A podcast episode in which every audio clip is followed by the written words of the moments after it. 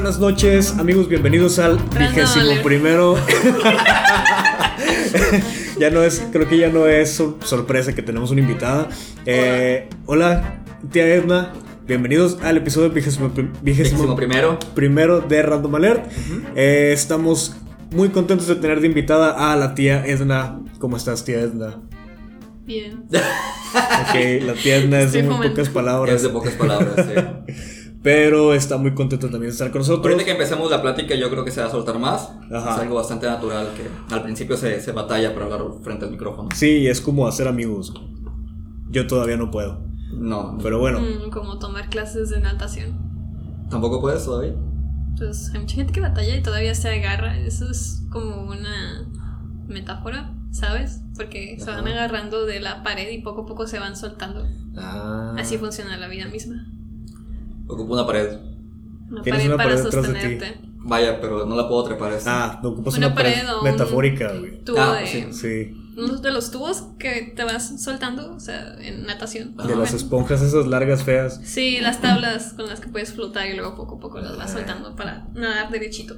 Muy bien, así es la vida. De este tipo de temas y otros más interesantes vamos a tratar con la tía Edna, eh, que nos va a dar muchas cosas interesantes, ya no supe qué decir. Pero, bueno, eh, mi nombre es Miguel Shiyamoto, bueno, ese no es mi nombre, pero... Así lo conocen, seudónimo. redes. Exacto, me, acompaña como cada semana Seven Slash. Hola, Seven Slash Shot. Seven Slash Shot. Y... Y la tía La tía Muy bien. Este... Vamos a empezar platicando de un tema bastante... Vamos a empezar platicando de lo que te aconteció a ti en la semana. Que, eh, digo, yo sé que la mayoría de los que nos escuchan, o al menos yo creo que más de la tercera parte, eh, son fans de Primavera Club. Y este viernes tuvieron un eh, concierto en la Ciudad de México, es correcto, ¿verdad? Sí, tuvimos un evento, la presentación de nuestro disco Dorama. Perfecto. supe que fue el viernes, Acabas de regresar apenas el día de ayer en la noche. Sí, por acá. Estamos grabando en domingo, este, tocamos el viernes y ayer sábado fue día de carretera porque pues, nos estamos yendo por tierra. Eh, nos fuimos el jueves, salimos a las 6 de la mañana de aquí, llegamos como a las 5 de la tarde y ayer regresamos de a las 9 de la mañana y llegamos a las 9. Hicimos 12 horas casi exactas. ¿Cómo les fue el viernes allá en, el concierto? Bastante bien. Este, ya les enseñé a, ustedes un par de videos de la gente que estuvo ahí acompañándonos. Era un recinto algo pequeño. Eh, si la gente de aquí a Monterrey sale a Barrio Antiguo, yo creo que era un lugar con un poquito más de capacidad de Salón Morelos. No sé si lo conozcan. Sí, sí, sí. Ok, un poquito más grande. Eh, pero pues estaba todo lleno. Digo, la gente pudo adquirir sus boletos gratis. Hasta eso, hay gente que se quedó sin boletos. Sí, hubo conozco, gente que no. casos de gente que no alcanzó, o sea, es decir que si se hubiera podido, se hubiera llenado aún más. Exacto, sí, este, no calculamos bien la cantidad de gente que nos podía o que nos querría ir a ver. Entonces, pues pensamos en hacerlo ahí en ese lugar que se llama Bajo, Bajo Circuito. Estoy trabando mucho. Eh, pero, pues yo creo que en, en, un recinto más grande pudo haber sido todavía todavía la gente hubiera podido ir con más, con más este. Comodidad. Con más comodidad, exactamente. Libertad de movimiento. Libertad de sí, sí, no hubieran estado tan apretados. Generalmente en los conciertos la gente está nada uno sobre otro. Igual en Salón Morelos. La, única y última vez que estuve en Salón Morelos, yo estaba nada O sea, literalmente ya ni, había lugar donde sentarse, no había espacio. Entonces tenían que estar todos llenos, o sea, hechos bolitas. Entonces, como yo me sofoco con las aglomeraciones de personas, entonces sí llega un punto en el que yo estaba así como que, tú sácame de aquí, por favor. No, y Salón Morelos es un lugar abierto. Porque cuando la gente se pone bien peda en Salón Morelos, generalmente, o sea, como hay mucho movimiento, o sea, ya te empiezan a empujar y se caen, o sea, pueden vomitar ahí en vivo y como que no, no me cuadra. Sí, no, está chido, es como ir en el camión. Ajá. se llena, sí. Oye, qué buena alegoría, güey. O sea, se llenó como camión. se llenó como camión, había gente moviéndose involuntariamente, iban todos apretados y hay posibilidad de que te vomiten. Ok. Entonces, y que te desmayes. Y que te desmayes. Sí, hay gente que vomita y se desmaya en el camión. Es muy parecido a un evento en vivo, pero con música chida. Hey. Eh, y así estuvo, así estuvo en Ciudad de México. La gente, los fans en Ciudad de México son muy intensos. Eh, me he notado que no bailan mucho. Ajá. Aquí en Nuevo León, la gente yo creo que va a, un evento con la idea de bailar, de soltar el cuerpo. Y en, en Ciudad de México son muy receptivos, güey. La gente va a ver. Ok. Realmente los ves. Poniendo eh, atención, o sea, los ves que están... parados, sin moverse mucho, viendo y muy emocionados. Ok. Pero no, me saqué de onda que no bailan, no sé, a lo mejor porque nuestra música es mucho para bailar. Ajá. Y es lo que estamos acostumbrados a ver. Pero en este caso en México no fue así. Y aún así a la gente le gustó mucho. Bueno, digo, hay diferencias culturales. Ajá, claro. Aún aquí dentro de México y aunque sean más o menos como que el mismo target de, del tipo de, de escuchas, Ajá. sigue habiendo diferencias culturales eh, dependiendo del estado. Sí, definitivamente. Este, y de hecho, las veces que he ido a México es, digo, son más de 800 kilómetros de distancia, güey. Realmente sí se siente mucha diferencia, güey, el, el, estar rodeado de la gente, cómo es, güey, las calles, cómo están o sea, cómo están pavimentadas, este, por ejemplo, hay algo que me gusta mucho de Ciudad de México que son los, no, no me acuerdo cómo se llaman, pero son señores que tienen cajitas de música. Ah, los, los, el del mono cilindrero. Sí, sí, creo que se les llama cilindreros, güey. Son unas cajas de música enormes que les das cuerda y suena una canción. Una canción. Sí, eso aquí, eso aquí no se da. Aquí no se da, güey. Y las primeras veces que vas dices, qué chingados se escucha a dos cuadras. ¿Sabes que también pasa algo en México que aquí no? Ajá muchas cosas. Muchas cosas, pero en los, no sé, en los puestos de tacos o algo por decirlo, o sea, fonditas así, llega gente a darte toques. Ah, ok, sí, en los bares, más que nada, ¿no? En los bares va un vato con su maquinita de toques y la gente paga para que le den toques. Sí. Eso, eso no pasa aquí. No, que yo recuerdo. Pero debería, güey. Pues hubo una temporada en la que se puso de moda, ¿no? Hubo una temporada, pero... Que vendían juguetes en los mercados. Ah, no, no, sí, Me acuerdo que mis primos jugaban mucho a eso. Hubo, hubo un tiempo que se puso de, de, de, moda vender maquinitas de toques, pero aquí es gente que tiene esas máquinas que va a, restaurantes o a locales, Ajá. que te dice, o sea, 10 pesos por toques o algo por decirlo, y ahí es como que un juego de resistencia. Yo recuerdo que en el mercado, que por donde vivimos, se pone un mercado muy grande, que es el mercado de balcones de San Miguel. Yo recuerdo que un tiempo se había puesto ahí un señor que te daba toques Ok. Y era como que tenías que hacer una cadena y el que se soltaba iba perdiendo. Ajá. Y el último que aguantaba ganaba una especie de premio. Ok. Mm. Pero. No es peligroso, ¿verdad? No sé qué tan peligroso sea. Eh, yo creo que con moderación, como todo. No, debe tener una afectación muy grande para el cuerpo. Ya si le pones una, un voltaje muy alto, sí, claro, claro, puede afectar. si, tienes, si, tienes, problemas de corazón, por ejemplo, si estás embarazada, güey, no deberías hacer esas cosas. Sí, es un marcapaso. sí, sí, definitivamente.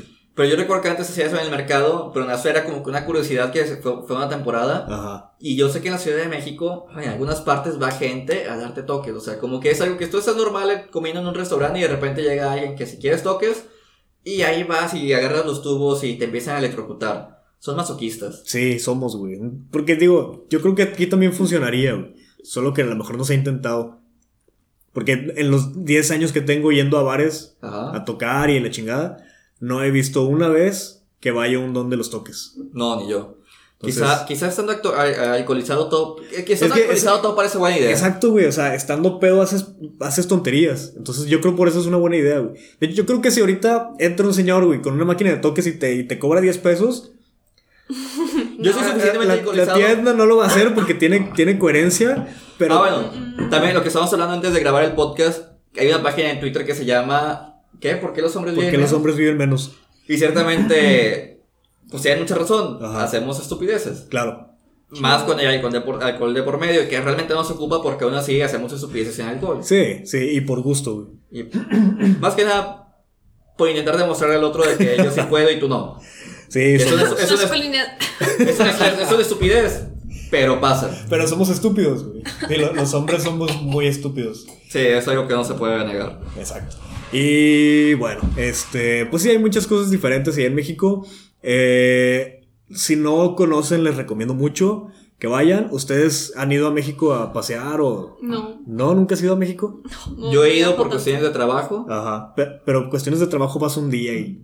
He estado una semana, estuve ya una semana en capacitación, pero estaba en la, en el área de Santa Fe. Ajá. Y ya sabes que ahí no hay nada.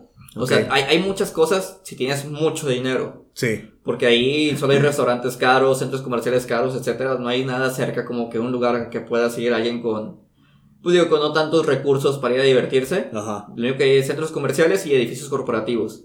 Así que estuve la semana ahí encerrado en mi hotel porque no había nada que pudiera hacer yo. Jugando Nintendo, güey, 10 o algo así, güey. Fíjate que esa, esa vez me llevé tres libros de Lovecraft los terminé.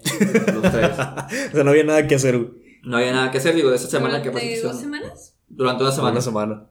Una semana te aventaste tres libros. Bueno, es que los libros de Lovecraft son cortos, 300, 400 páginas cada uno porque son recopilaciones de historias. Ah, o sea, los relatos cortos. Son sí, como que no se sienten tan, no se siente un solo libro tan largo porque digo, son recopilaciones de, de cuentos cortos. Así me aventé tres libros de, de Lovecraft. Y sí, digo, fue una semana productiva tanto por la capacitación como por la lectura. Pero pues, no pudiste salir a conocer, no, no, a mí lo que me gusta es ir al centro, güey. Es como ir, es como ir aquí a la calle Morelos, Ajá. pero en enorme, güey. Pero en chido. Eh, pero en chido. Sí. Digo, aquí también Morelos está bonito, güey. Me gusta. Me pues gusta sí, pero no, se compara con, con la Ciudad de México. Para nada, güey. Y pues bueno, este, siempre es un gusto salir a, a, visitar otros lugares. Me encanta ir a tocar, este. Y pues la gente va y nos recibe con mucho amor. Hay unos fans bien locos, te digo, bien intensos que de hecho ellos mismos nos dijeron de que, perdón, es que somos bien intensos. Salimos de tocar, como una hora, como una hora después de tocar salimos del lugar y, nos estaban esperando todavía unos, unos fans ahí. Y nos siguieron hasta la camioneta y nos estaban saludando y todavía nos, nos, metimos y un vato del bar se tuvo que poner en la puerta de la camioneta para que no se acercaran y como quiera nos seguían gritando que adiós y gracias por venir y perdón, es que somos bien intensos y los queremos un chingo y la chingada. Entonces. Bueno, es, es, es una buena señal. Sí, sí, no. y están causando un buen impacto en esos fans. Nos, nos, dio mucho gusto, obviamente. Todas esas muestras de cariño, pues se agradecen bastante. Y pues no dejen de hacerlo, amigos. No crean que. No crean que el, el artista. Que suena bien mamón que diga, el artista. Pero no crean que el artista los ve feo. Es, es muy bonito. Y ya es todo lo que tengo que decir sobre los fans locos. Ok, perfecto. bueno, lo importante es que te fue bien allá. Sí. Y vamos a seguir pasando, cambiando de tema. Ajá. Por eh, el tema que nos atañe ahorita que por fin pudimos tener de invitada a la tía Edna, que hace mucho que teníamos programado esto. Sí. Y hablando de otros temas, y después tuvimos otros... Eh, la, la, ventaja desde aquí en este, en este podcast es de que hablamos de todo tipo de cosas, como ya la pueden ver. Es bastante random la temática, podemos hablar de libros, como de cosas paranormales, como de la vida y gripe extrema, lo que es el coronavirus, lo que sea. Gripe de pollos y recursos humanos. Gripe de pollos y recursos humanos, así es. Y ahorita vamos a hablar de algo que les soy sincero, o sea, yo realmente no soy muy creyente de estas cosas, pero siempre me ha gustado investigar. no es creencia. no, es religión. No, no, no, pero vaya, siempre me ha gustado investigar de esos temas porque me parecen interesantes. De hecho, ahorita un libro que estoy leyendo es un libro que se llama Las Artes Obscuras, que es una recopilación de eh, prácticas de diferentes tipos de magias a través del tiempo y te hablan de diferentes órdenes esotéricas órdenes esotéricas y magos famosos como Aleister Crowley como este Anton LaVey eh, y de otros magos así te hablan un poco de numerología y un poco del tarot y de astrología etcétera ocultismo en general. Te explican la razón de ser y la lógica tras estos hechizos y ese tipo de cosas y bueno, aquí la tía Edna es alguien que tiene experiencia en estos temas más que yo. Y por eso la, invitamos, que nos platique un poco de lo que hace. Así que tía Edna, platícanos de qué es tu blog, primeramente. Astrología. Listo, amigos, esto es todo por el día de hoy. Muchas gracias por Nos visitarnos. Espérenos en el, podcast número 22. La siguiente edición. La siguiente edición. Ah, pues es astrología, pero astrología desde un punto de vista, o sea, astrología práctica y astrología esotérica y también he hablado de festividades que van acorde a la cábala, por eso es astrología cabalística. No tengo un súper conocimiento en la cábala, pero sí están, vaya, están ligados. Bueno, háblanos, digo, yo conozco un poco del tema, Miguel no conoce, Quizá algunos de nuestros escuchas sí, conozcan el tema, quizá otros no. Así que yo diría que explíquele a Miguel esos conceptos. Primeramente, ¿qué, qué es la astrología? ¿Y qué ramas de la astrología manejas? ¿O cuáles son las herramientas? Etcétera, etcétera, etcétera. Pues básicamente sin la si no hubiera existido la astrología, no hubiera existido la astronomía, no hubiera existido la climatología, no hubiera existido la agricultura. Este. Básicamente. Bueno, de hecho, gracias a los astros también se descubrió el tiempo. O sea, Se inventaron los relojes porque se fijaban porque la luz del sol giraba hacia cierta dirección, norte, este, oeste, sur. Este. Y lo que hacía la luna en cuestión de los cultivos y esas cosas. Este. Y así como el magnetismo natural de la luna em, impacta sobre el mar. Se tiene la teoría, sobre todo en relación a Carl Jung, que ah. era un famoso psicólogo que también estudiaba cosas esotéricas y espiritualidad, cosas por ese estilo, y lo explica más que nada en el inconsciente colectivo y que todo se guarda ahí mediante los sueños. Respecto a eso, yo creo que lo que podemos, primeramente, si mi, si mi voz se escucha un poco rara, estoy enfermo, estoy medio alcoholizado y tengo una pastilla ahorita en la boca, así que quizás sí se note. y, estoy, medio alcoholizado. Sí, lo dijiste dos veces. Sí.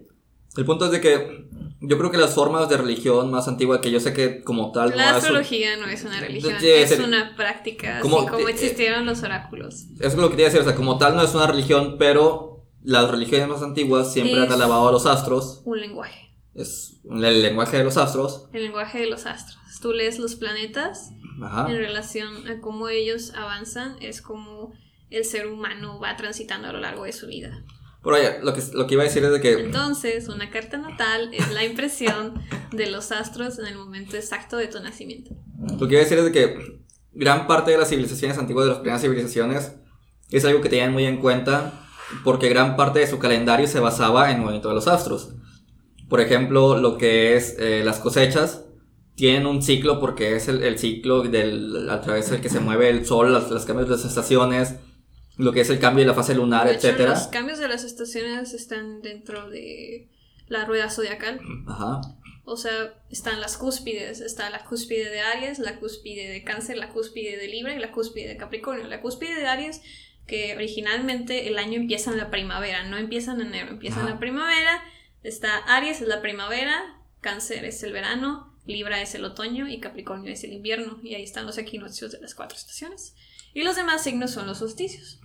Exactamente, digo, lo que está diciendo es de que es algo que, independientemente de que si crees o no, o lo practicas, etc., es algo que culturalmente tiene mucha relevancia porque las grandes civilizaciones empezaron con esas prácticas para poder fomentar las civilizaciones como tal. Digo, la gran mayoría de las civilizaciones tienen sus eh, prácticas y ritos que están marcados por los eh, eventos astronómicos ya sean eclipses solares, eclipses lunares, los movimientos de la luna, las estaciones solares, etcétera, etcétera, etcétera, y las cuestiones de las, de las constelaciones. Digo, no es un secreto que muchos monumentos antiguos están alineados con las estrellas.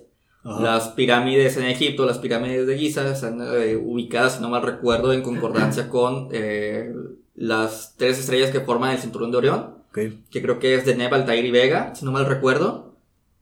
Algo así era, no, no. El punto es que más, más o menos así es. Ajá. Vaya, vaya. Lo que son los, las, las pirámides eh, mayas, perdón, aztecas, están en concordancia con eventos astronómicos, como son los solsticios. Y es muy sabido que durante el solsticio, creo que es de invierno o, o de verano, la gente se reúne a través en la pirámide del sol porque la sombra de la, de la pirámide llega a una posición que nada más llega en esa, en esa fecha. Y muchas, y digo, muchas culturas se basaban toda su civilización, su civilización toda su civilización, todos sus, e incluso jerarquías en, los movimientos de los astros. Digo, ahí como por decir, los, los mayas, perdón, los aztecas, los sacerdotes que eran de las personas más importantes dentro de la, de la jerarquía política, eran personas que eh, sabían leer los, los astros y eran entrenados desde niños. Si no me recuerdo, se les ponía una especie de concha entre los ojos para que tuvieran cierto estrabismo, o sea, que se viscos, algo por el estilo, para que pudieran visualizar mejor ciertas posiciones de, las de las estrellas. Mm, de hecho, creo que en el Himalaya o en el, los, no, los, las prácticas tibetanas les abren literalmente el medio de los ojos, ¿no? O sea, con, una herramienta especial para precisamente para eso, para que literalmente abras el tercer ojo.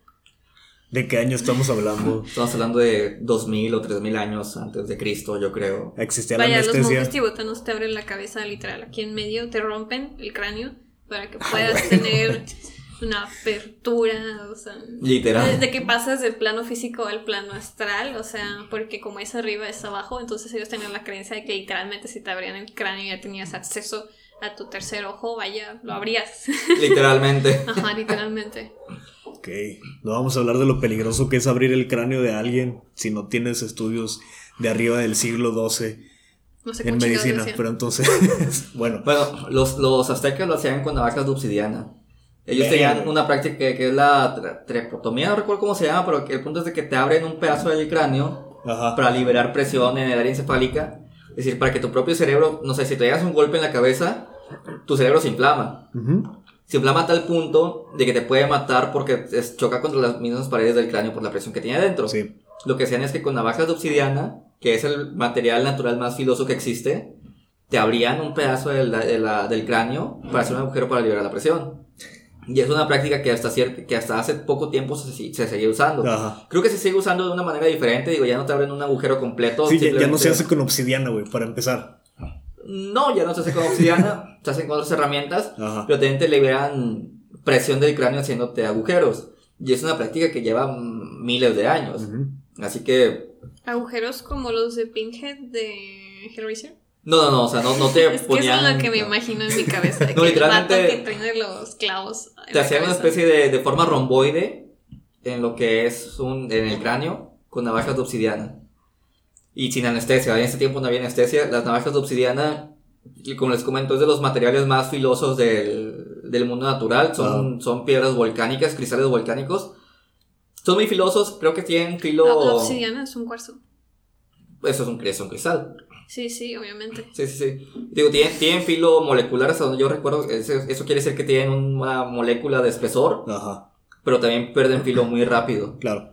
Así que el proceso es largo, o sea, andarte dándote varias pasadas como que un cúter intentando cortar madera. Sí, bueno, seguimos hablando de astrología, ¿verdad? Ah, sí, sí, disculpa, vamos a hablar de perforaciones de cráneo y ese tipo de cosas. esto va a pasar mucho, de repente vamos a terminar hablando de inodoros o de, de perros en la calle. Y luego Los inodoros son, muy, son muy interesantes. Sí, pero no vamos a hablar de eso hoy. Hoy no. En otros países, em, ¿cómo se dice la ¿Cosmología? No. No, los inodoros, güey. Los inodoros. El agua gira para el otro lado. el efecto Coriolis. O sea, por ejemplo, aquí cuando se va el flush, gira, creo que hacia la izquierda, y en otros países gira hacia la derecha. El flush. Sí, eso es un efecto que se llama efecto Coriolis. en Japón te limpian la cola, literalmente sale un flush. ya no tienes que usar papel. sí, terminamos hablando de inodoros, güey. la, la, la el, ritmo del, perdón, la dirección del agua tiene que ver con el Ecuador, ¿no? Sí. Ok. Va. ah, de hecho tiene que ver con los, o sea, sí, la línea ecuatoriana y los meridianos, o sea, sí, sí. o sea, sí, con Hay algo, ya para dejar de hablar de inodoros, que es algo que me llama mucho la atención, los inodoros tienen un principio de la física, de la física hidráulica muy interesante que es lo de la copa de Arquímedes. Ajá. si, no fuera por la, si no fuera por Arquímedes, que, hizo un experimento sobre lo que es la presión del agua y ese tipo de cosas, no tendríamos inodoros como los que tenemos ahorita. La copa de Arquímedes fue algo muy importante para la higiene personal. Ya dejemos de hablar de inodoros porque puedo hablar mucho del tema, por más raro que parezca. ya es que no, no es que me gusten los inodoros, pero conozco mucho del tema, no pregunten por qué. Bueno, ya para cerrar, muchas gracias Arquímedes por evitar que sigamos defecando en pozos. Listo. Gracias. De hecho, todavía en Japón se sigue defecando en pozos. Aquí en México también, en muchas partes. Sí, es cierto, bueno, pero. Se supone que eso de que te dije del flush que les entra por el trasero es porque literalmente eh, están en una. O sea, en un hotel de lujo y en vez de hacer dentro de un inodoro normal, o sea, tienen un lugar donde ellos se ponen como que en cunclillas. Cunclillas, es la forma natural de hacer Sí, la forma natural de hacer del baño. Es porque y hay un hoyo en medio de, correcta. Del, ¿Cómo se dice? O sea, del sanitario, es un sanitario también. Es un inodoro alargado que sale a nivel del suelo. Y sale de ahí todo para Sí, es como, es como una línea de un metro y medio que está en el piso, ¿no? Y tú ya decides a qué nivel te sientas. A lo mejor cada quien se siente cómodo en un diferente nivel. Pero esos, esos pozos también tienen el chorrito. Creo que, sí. Toqueto de que te limpias el culo. Sí, creo que sí. Sí. Pero bueno, hablemos. Habías mencionado otro, otro concepto aparte de lo que es la astrología, habías mencionado lo que es la cábala. Ajá. Así que, Hombre. tía Edna, explícanos qué es la cábala. No, Digo, ya tengo- me- Los odio. Bueno, la cábala es una religión judía. Ajá. Es el, la- o sea, todo empieza desde el judaísmo. Entonces, se conoce lo típico de lo judío. Es la parte esotérica de lo judío. O sea, así como el catolicismo tiene el Opus Dei, Ajá. los cabalistas son, pues, como que los La maestros. parte, la parte dura del judaísmo. Pues los de. Sí, o sea, la parte mágica de los judíos, la parte esotérica. O sea, que solo los maestros ascendidos pueden tener acceso A la las información. 10 emanaciones de, De del árbol. La, la cábala es lo que se conoce como el árbol de la vida, Que ¿verdad? de hecho no son 10. Para Son los 11. estudiados o la gente que ya tiene, se supone que más grado, Ajá. son 13. Son 13. Sí, o sea, como los planetas. De hecho, en cada emanación hay un planeta. Se Planetas. supone Los planetas que... no son 13, ¿no? Bueno, más o menos. Mercurio. Venus, Tierra, Marte, También Júpiter, cuenta el Saturno, Sol y la Luna. Urano, Ah, ya, los astros. Neptuno, Sol, Luna. Bueno, hay, hay países, iba a decir. Hay planetas que tienen más de una luna, ¿no? Ah, sí. Sí, hay, o sea, No, no, no es por eso. hay, hay, hay- hay Si- si planetas hablamos- que tienen como 48 lunas. Si hablamos de cuerpos celestes en, en la en el sistema solar, hay más, muchísimos más de 13. Sí, vaya, pero, Pero a, lo que, a- a cuáles en específico se refiere. lo, que- lo que, lo que- lo que es la cábala venía siendo lo que son, como dice eh, la tía Edna, lo que son el, el árbol de la vida, que cada, cada árbol, cada... Es que de hecho está señalado en el cuerpo humano. O sea, empieza desde los pies, las rodillas, eh, tus partecitas, Ajá. el estómago, el corazón, los hombros, la garganta, la cabeza y arriba que está La tu corona. corona. Sí. Lo que son esas las 10 emanaciones de Dios son como que las 10 manifestaciones, por así decirlo. Que las 10 son las que son visibles, pero se supone que hay otras que no son visibles porque se llegan ya a un rango superior. Ujú. De hecho, hace mucho había leído que la cábala, muchos judíos no lo toman, o sea, son las manifestaciones de Dios, se llaman Sefirot. Cada, Sí, cada, cada esfera se llama, se llaman Sefirot. Y hacen que cada vez es como que una etapa, pero muchos judíos lo ven como el camino para llegar o a ser sea, es Dios. como la ascensión de la conciencia. Exactamente, o sea, es como para los budistas la, la iluminación. Aquí son como que te dicen cómo una persona puede llegar al nivel de Dios Ajá. pasando por esas etapas. Sí. Que las visibles son 10, pero hay otras que son, que ya cuando llegas a la décima tienes la, Posibilidad, la posibilidad de, de, desbloquearlas. de visibilizar las otras que están ocultas. Y según algunos judíos, creen que el Dios que reina ya no es Dios, Ajá. sino que el Dios que reina es Adán. Ok. Que Adán llegó a superar las 13 esferas y llegó a suplantar el poder de Dios. Evangelion. Que también ves. si, si han visto Evangelion, una de las primeras escenas que aparece, aparece una especie de eh, árbol, se ven unas raíces y se ven unas esferas, Ajá. que esa es la representación del árbol de la vida. Y aparte que, te digo, cada, cada, cada esfera... De hecho, te explican que creo que es el primer impacto. En primer- ajá, Porque pues al final es el tercer impacto, ¿no? Cuando sale Dino de Evangelion. ajá, Entonces el primer impacto es cuando capturan a Adán. ajá. Y luego el segundo es cuando cae Lilith, ¿no? Cae- Cuando cae Lilith y también la captura. la captura. Sí, el tercer Bueno, impacto. Es no sé exactamente qué le sucede, la verdad, no me acuerdo. No sé si está contenido igual que Lilith, pero pues es diferente. O sea, se tienen que unir los dos. No, no es cierto. Creo que Adán está dentro del cuerpo del... De Genso. No, del vato que le dice de que I was born to beat you. No recuerdo, es que digo, yo no he visto Evangelion. He visto dos, tres Sí. capítulos. Ok. Pero bueno, el punto es de que, aparte de esas emanaciones, los judíos conocen otras, que son las emana- emanaciones, que son la antítesis de estas. Acá. Ajá. No recuerdo exactamente cómo se llaman. Las, las, las emana- emanaciones buenas son los Sephiroth, y las emanaciones contrarias, que son el camino, por así decirlo, al inframundo, o sea, es decir, ya a reinar la antítesis de lo que es el cielo. Se llaman Quiflox, algo por el estilo, que también son 10 caminos para poder llegar a ser lo contrario a Dios. Y también cada una de esas manifestaciones de, las, de los Sephiroth Vaya, por eso dicen que la cábala es muy oscura. Sí, Ahora lo oscura, entiendo. Sí, sí, sí. Porque se supone que esas 10 emanaciones, de esas 10 emanaciones, esferas, surge una especie de cáscara. Pues esas manifestaciones salen de la cáscara, lo que queda es la, la parte oscura, la parte contraria. Así que estas manifestaciones tienen como que, por así decirlo, ángeles o arcángeles a los que son correspondidos. Y las otras son demonios, por así decirlo, a los que corresponden también. En teoría, digo, muchas, algunos judíos creen que para poder reinar sobre Dios, tienes que ir el camino hacia la inversa, tienes que ir haciendo tratos con diferentes tipos de ¿Demonios? entidades demoníacas.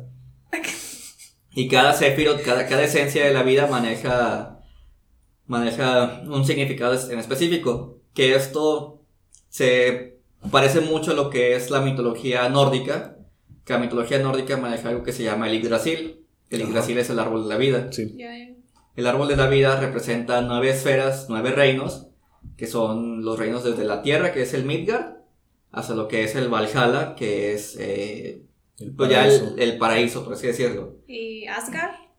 Perdón, sí. Asgard es donde vienen los dioses, ¿no? Asgard es donde vienen los dioses, pero los dioses cuando mueren se van al Valhalla. Sí, sí. Pues digo, el Valhalla es la parte más, más alta, es el paraíso, incluso es el paraíso para los dioses. Ok.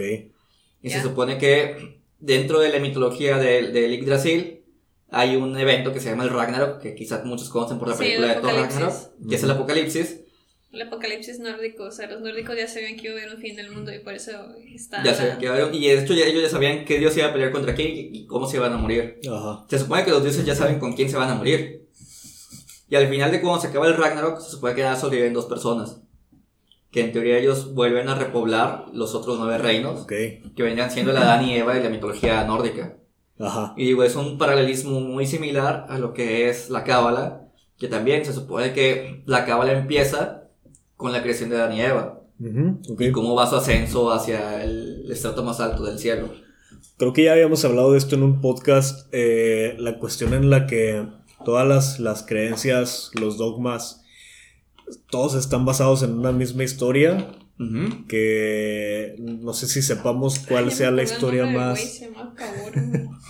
Kaworu, sí. Kaworu es uno que... de los ángeles. ángeles. Ajá. Se supone que dentro de Kaworu está, está Adam. Okay.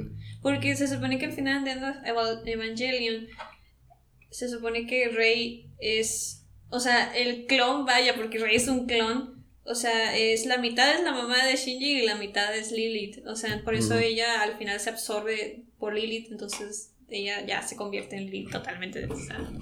Exactamente. Sí, algo así va, va, Evangelion. Sí, el, el, fin de Evangelion. Pero bueno, que, que, incluso Evangelion pues está basado mucho en, en estos temas religiosos, esotéricos. esotéricos. y este todas las todas las historias en diferentes culturas, diferentes países de religión tienen muchas similitudes, o sea, por sí. ejemplo, que hay un dios que muere y resucita, este que hay una un hilo universal también se repite mucho en las religiones. Ajá. De hecho, el diluvio universal, si no me recuerdo, en la religión judío-cristiana, primeramente hay que, que, saber que lo que son judíos, cristianos y musulmanes, uh -huh. los tres parten de una sola rama, que son las religiones abrámicas. Los tres hasta Abraham prácticamente son iguales, prácticamente manejan el mismo, eh, la misma recopilación de, de, historias hasta Abraham. Y después de Abraham se separa en tres etapas diferentes, que son uh -huh. los judíos, los, los cristianos y lo que son los musulmanes. Por eso esas religiones se llaman religiones abrámicas. Pero son las tres religiones universales. Universales en cuanto a que son las más difundidas en territorio, pero en cuanto a creyentes, los, cre los de la India y los, los hindúes y los budistas siguen teniendo más adeptos que los cristianos. Católicos, musulmanes, etc. Por, sea, por, cuestión a población, ¿no? Digo, por la cuestión de población, es... sí. Ajá. Pero son las religiones orientales. Las religiones musulmanes, cristianas y católicas son las occidentales. ¿no? Son las occidentales, así es. Son las que se distribuyeron hacia Occidente. Que también muchas de esas llegaron a Oriente. Que de hecho, gran parte de lo que enseña la religión cristiana ya se había enseñado con los budistas 500 o 600 años antes que, que los cristianos. Ajá. Los mismos conceptos de amor, paz y ese tipo de cosas. Antes de, de los budistas, las religiones eran un poquito más directas en cuanto a que yo soy el dios de esta tierra, mata a los otros vatos que no creen en mí. Ajá. Así, o sea. Y de hecho los budistas es una religión no teísta, es decir, ellos no cuentan con un dios. Ajá. Pero digo, las religiones abrámicas, que de esas parten lo que es el judaísmo, el cristianismo y, el, y los musulmanes, que ¿cómo se llaman esos? Bueno, los musulmanes. Esas son exotéricas. ¿Cómo? Exotéricas, porque ellos creen en un Dios que está fuera ah, de su conciencia, o sea, de su alcance. Y las otras religiones, las religiones orientales son esotéricas, o sea, porque Dios está dentro de ti. Exactamente. Ahí cambia mucho la filosofía de que, como ellos, como dice eh, la tierna, las religiones exotéricas, uno nunca va a poder llegar a ser como Dios. excepto en esa rama del judaísmo que te digo que supuestamente la cábala es el camino a ser Dios. Ajá. Eso es esotérico. Eso es esotérico, pero digo, es algo muy limitado, o sea, muy pocas de las ramas judío-cristianas creen en eso. Otros que creen en eso son los, los mormones, que los mormones, perdón, sí, los mormones tienen una creencia muy rara en que cuando ellos mueran y siguen todas las enseñanzas de Cristo y de Dios, ellos van a tener su propio planeta y van a ser sus propios dioses de ahí. Está medio raro, supuestamente Dios, el Dios que tenemos ahorita, Ajá. Pero un mormón que en algún momento siguió a un Dios que cumplió todo y tiene su propio planeta. Pero los mormones siguen creyendo que hay un Dios fuera de ellos mismos, ¿no? Porque yo tengo entendido que los mormones piensan que va a volver Jesucristo. Sí, pero lo que ellos dicen es que cuando regrese Jesucristo y que haya pasado todo lo del apocalipsis y demás, ellos van a tener su propio planeta y van a ser sus propios dioses. O sea, ellos van a ser dios de ese planeta. Está medio raro y de hecho, gran parte de lo de las religiones, tanto las abrámicas como las orientales y occidentales, la mayoría parten del, del hinduismo. Del hinduismo parte una palabra que se llama Deva. Deva significa Dios. De hecho, hay una rama que se llama. ¿Deva? ¿Era Deva? Sí. No era Veda. No, era Deva. Deva. De Deva salen lo que es la rama de las, de las religiones devánicas, es decir, que las religiones, las religiones de los dioses. Y después Deva se convirtió en la palabra Deus, que Deus significa Dios, etc. Pero la palabra original es Deva. Es una palabra en un idioma que se llama sánscrito que gran parte del idioma que conocemos, tanto español, inglés y todo, casi todas vienen del sánscrito, cuando nos remontamos a miles de años en el pasado. Así que, realmente, por así decirlo, las religiones originales son las, las hindúes, y la religión que creo que más antigua que existe es una que se llama Zoroastrismo. Zoroastrismo que es como unos 2500 Mira años. ¿Quién va a hablar aquí? Perdona, perdona, perdona. no, no, ya continúa. Sí, sí, ya la chingada. Sí, sí, ya la chingada. Tienes como 20 minutos explicándonos cosas que no son astrología. Bueno, no, es que sí va derivando de, está, Mira, creo que creo que se podría Es que eh, sí va aludido al tema, pero, pero, o sea, todas las civilizaciones practicaban Quieres entrar y te sales y lo quieres entrar, entonces creo que creo que es punto de que la que lo, la Tierra es como por tercera o cuarta vez, estoy medio alcoholizado. Está bien, no, como por sexta vez, güey. creo que es momento en que la tía Esna nos platique que, que, tiene que ver todo lo que acabas de hablar o sea, yo no funciono, con lo que hace ella. Yo no funciono explicando así al, al, aire. O sea, yo necesito que la gente me pregunte cosas. ok, pregúntale cosas. Sí, pregúntame cosas. Cualquier cosa. Aunque sea tonta, lo voy a explicar. Va, soy, soy muy escéptico. Así que si te digo algo que tú consideras incorrecto, te voy a pedir que no, no te vayas a ofender. Pues no, ya, lo que sea, estoy acostumbrada a que la gente me diga mamá. Sí, sí, ya la chingada. Eh, bueno, este, ¿tú crees que la alineación de los astros influye en el comportamiento y los eventos futuros de una persona. ¿Sí o no? Mm, sí. Ok. ¿Me hablabas ahorita de, de una carta natal? Pues sí. Que eso es lo que determina desde que tú naces, qué es lo que va a pasar en toda tu vida. Y esa, ¿tú la puedes leer? Es una guía, o sea, es un mapa. Si la gente no la conoce, entonces la gente no sabe como, o sea, no define bien su propósito, o sea, están como viviendo, pero realmente solo están divagando, no están realmente siguiendo un plan de vida, o sea, la gente no sabe qué función tiene, para qué están aquí, este, si hay una razón, chalala, chalala, si ciertos eventos de su vida se van repitiendo a lo largo, que van creciendo, a qué se debe, cuáles son las circunstancias que crean ese entorno. Entonces, la astrología funciona en base a causas, en base a la circunstancia de cada persona. Y todo eso influye en relación a los astros que estaban posicionados cuando ellos nacieron. Ajá, ok. Va, entonces se define desde que ellos nacieron. Entonces, cuando hay un tránsito y les cae en una parte específica de su carta, ya sea por arco solar, ya sea natal, eh, ya sea sus puntos medios, porque eso ya es una astrología más avanzada. Los puntos medios son lo que explican con exactitud por qué ninguna carta astral se repite. Nadie tiene los mismos puntos medios, nadie tiene las mismas alineaciones planeta por planeta.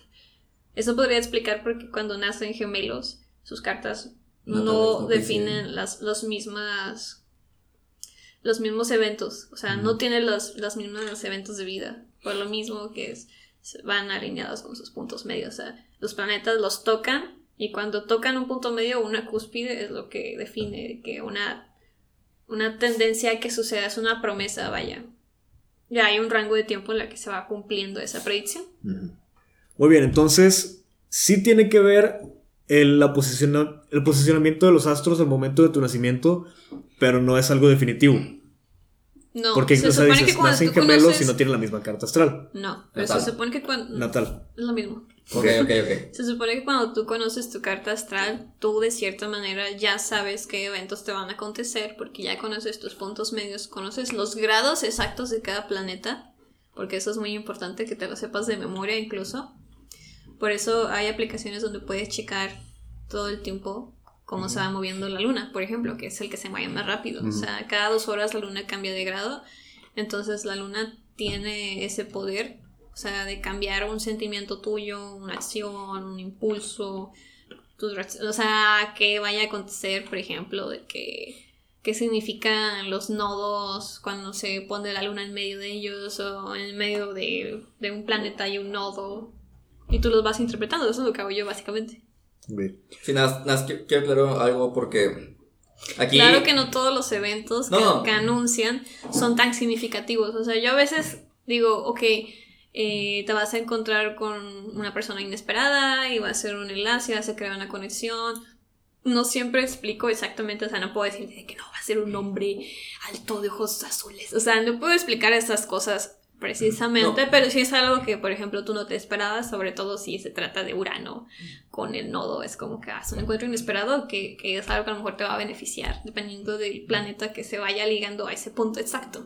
Lo que iba a decir es que aquí la tienda está mencionando muchos términos que por cuestiones de tiempo no podemos expandirlos demasiado en el podcast. Si quieren más detalles y más información y que significan esos términos, mándenme un DM. Visítenla directamente en su eh, Instagram. O pueden escribirme a astroetna.gmail.com. Ya para que les explique a detalle qué significan todas esas cosas, porque les digo, yo más o menos tengo un conocimiento básico de eso, más o menos entiendo lo que está diciendo, pero Miguel quizá no, y hay otras personas que quizá tampoco entiendan.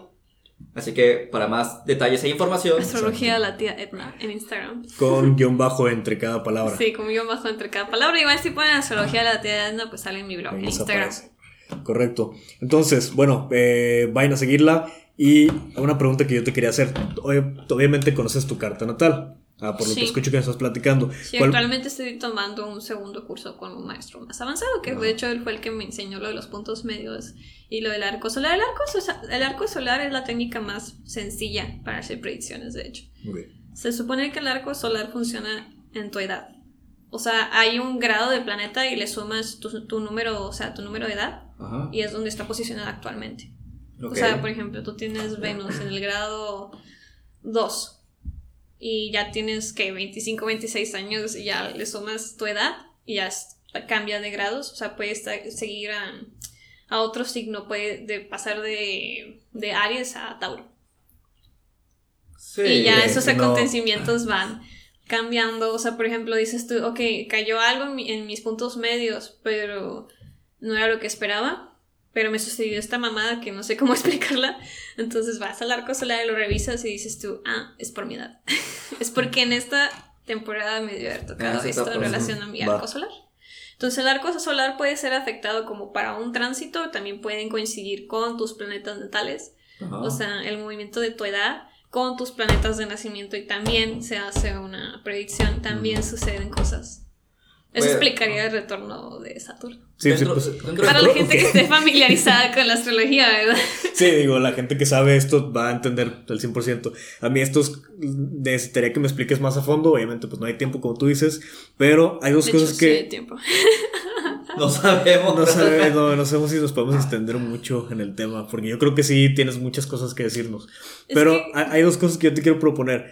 Una, la primera sería que nos platiques cuál fue el último evento que sucedió en tu vida, si se puede, si no es muy privado, que tú pudiste predecir con, la, con tu carta natal y tu, y tu carta de la edad.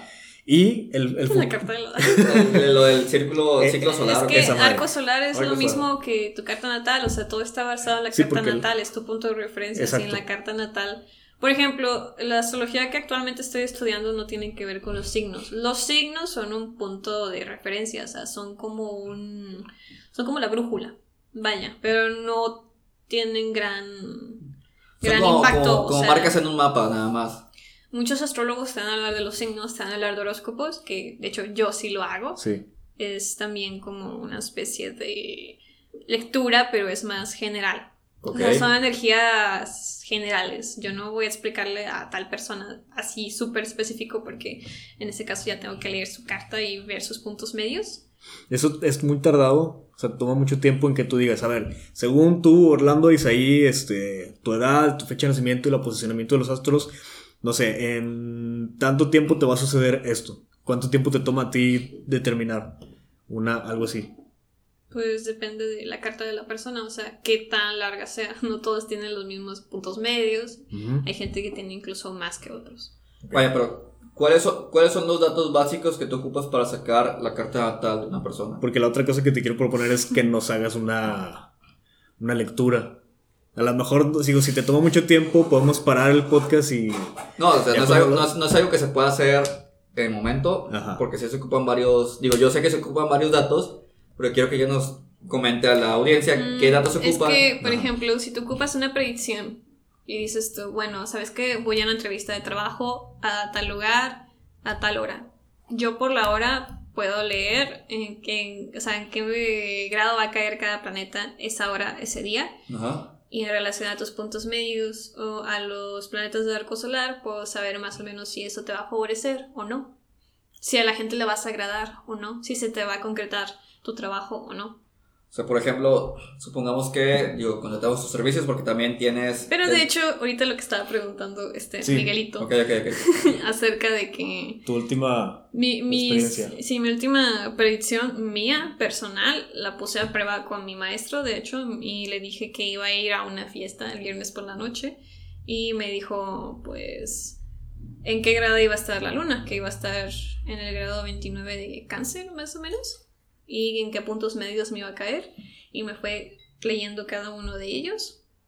Y de hecho sí, o sea, efectivamente todos los puntos medios caían en el nodo. ¿Qué significa el nodo? El nodo es una conexión, es un encuentro social. Es cuando tienes enlaces con las personas que generalmente son positivos.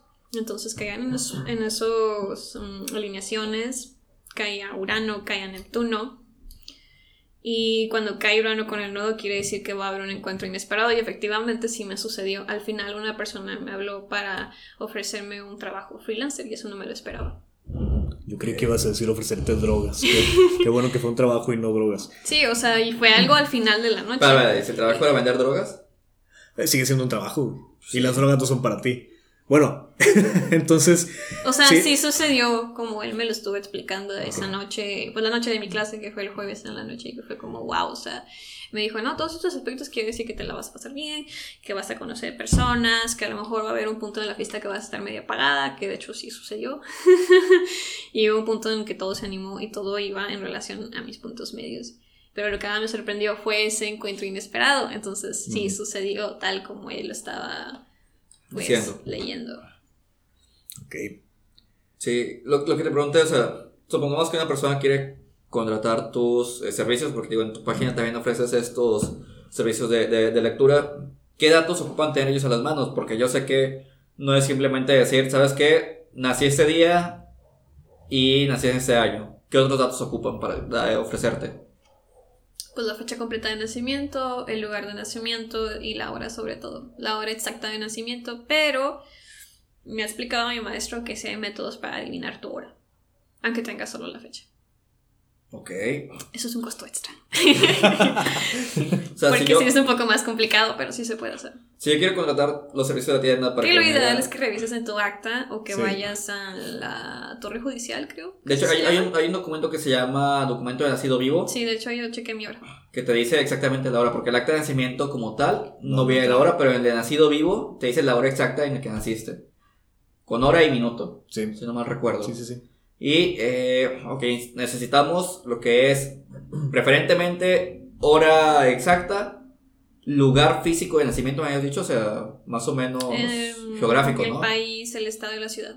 País, estado y ciudad, día y año. ¿Verdad? Son los Cuatro día, mes, año. Sí, el mes, el mes Hora exacta de nacimiento con minutos. Ah, vaya, o sea, sí, día, día mes, año, etcétera, etcétera, etcétera. Son los documentos, son los datos que ocupa alguien darte para que le pueda hacer la lectura de la carta natal.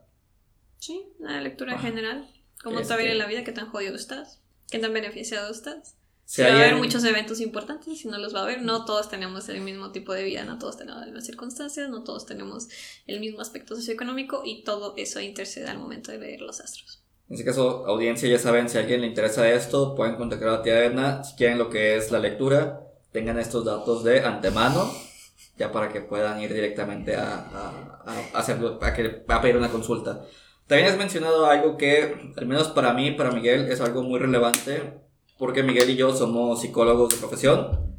En la práctica no hacemos nada de psicología, porque nuestro trabajo no está relacionado como tal. Supuestamente sí, pero es, es mínimo, o sea, recursos humanos y psicología, no sé por qué los relacionan, pero casi no tiene nada en... Mm, pero sí sirve mucho, digo, es como los exámenes de aptitud y orientativos. Sirve, pero las empresas ya tienen tan estandarizado. Y se supone que los de recursos humanos tienen que luchar por los derechos de, de los trabajadores y, porque la empresa también siga avanzando y que se siga, ya sabes, de que... No, digo, se supone, es, es un departamento que se llama Desarrollo Organizacional, pero la gran mayoría de las empresas en México no tienen ese departamento formado.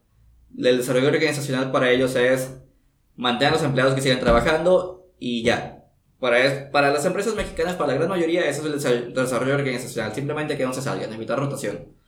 Así que cuestiones de psicología nosotros no aplicamos directamente, pero tú mencionaste a un psicólogo que para la psicología es muy importante, que es Carl Gustav Jung, que fue uno de los aprendices de eh, Sigmund Freud, que es el padre del psicoanálisis, y aparte de ser su aprendiz, en un momento se volvió directamente su competencia. Sí. Fueron antítesis ellos dos. No estoy de acuerdo con él. Sí, Sigmund Freud tiene, digo, cualquier psicólogo te lo puede decir, Sigmund Freud acertó en muchas cosas, tiene un desarrollo muy interesante, pero tiene otras cosas que te dices, no manches, vato, estás obsesionado con el sexo demasiado. digo, no todo en la vida es sexo, no todo en la vida es símbolos fálicos, pero para Sigmund Freud él veía falos en todos lados. Para él todo está relacionado con el símbolo fálico y símbolo de poder. Pene. Exactamente. Sigmund Freud por alguna razón está obsesionado con los penes y con la falta de pene. Pero este Carl Gustav, Carl Gustav Jung, él, eh, él es psicoanalista igual que Sigmund Freud, pero tomó otro camino que es un psicoanálisis un poco más orientado, con raíces, bueno... ¿Raíces espirituales? Raíces espirituales basado... Interpretaba los sueños. también este... Y sus propios sueños. También este, este Freud. Pero él estaba basado, él tomó de las... Eh, corrientes orientales de, filosofía y pensamiento. Y también el tarot. Y también lo que es el tarot. De hecho, para los que conozcan un poco de, de Jung o que no lo conozcan, él dentro de, de, su psicología mencionaba conceptos importantes que para él es la sombra, es decir, la parte oculta de lo que nosotros mostramos, y mencionaba que se llaman los arcanos, que es como eso está más relacionado con el tarot. Él usaba cartas del tarot para poder hacer consultas psicológicas. Él mencionaba que, ok, tú eres tal persona, tiene ciertas características, tu arcano mayor es este, y luego empezaba a hacer una lectura del tarot, que digo, yo de eso no tengo tanto conocimiento, digo, tengo las bases, y, pero digo, es algo que este Jung usó mucho en sus, en sus terapias. ¿Cuál es la relación que tú ves entre Jung y el tarot? O sea, ¿qué es? Digo, porque sé que, que lo conoces, eh, por lo mismo que es, pues es algo hasta cierto punto relevante que una persona de, de, de en teoría de ciencia, use estos términos como arcanos, arcanos mayores, arcanos menores, en una terapia que se supone que es científica. Psicológica. Psicológica, sí. Psicoanálisis, que mucha gente lo considera científico, otros psicoanalistas lo consideran, obviamente van a defender lo suyo, lo consideran muy, muy científico. Así que ¿cuál es, qué es lo que tú conoces de, de, de Jung que se relaciona con esto de los arcanos y demás? Por ejemplo, las personas que no conocemos del tarot, ¿cuántas cartas del tarot son? Mm, de hecho, ni siquiera me las sé, es que yo no, yo no leo el tarot realmente, yo leo el oráculo. Ah, cierto, son, son diferentes. El tarot son como. mm, Según yo, más de 50, 70 cartas. Según Sí, yo recuerdo, son como unas 25 aproximadamente. Las conozco la mayoría Es que porque hay arcanos mayores y Y hay arcanos arcanos menores. menores. Entonces ahí es cuando. es cuando se diversifican. Yo, yo conozco un poco de los cercanos por una cosa muy ñoña, que es haber jugado los juegos que se llaman Persona. Y en los juegos de Persona las, eh, me- usan mucho a, a Jung como eh, referencia para la historia del juego. Mm, chido. Y usan lo que son las. Usan creo que son 22 arcanos. Que representan una de las, cada una de las cartas del tarot, de los, los arcanos mayores. Y también usan los que son los arcanos menores. Usan términos como la sombra y como otro tipo de, de cosas por, por ahí. Más o menos es eso lo que recuerdo. Abrazar la sombra. Ya, exactamente. De hecho, ahí, Estar en contacto con tu sombra. ahí para poder avanzar en el juego, lo primero que haces es enfrentar a tu sombra y poder aceptarla para asimilarla y poder progresar. Más o menos así es. Digo, estoy medio alcoholizado. Es que. Chingado. Bueno, es que se supone que los arcanos del tarot también se relacionan con. De hecho, bueno, irónicamente yo no sé leer el tarot, Ajá. pero fuera de eso, o sea.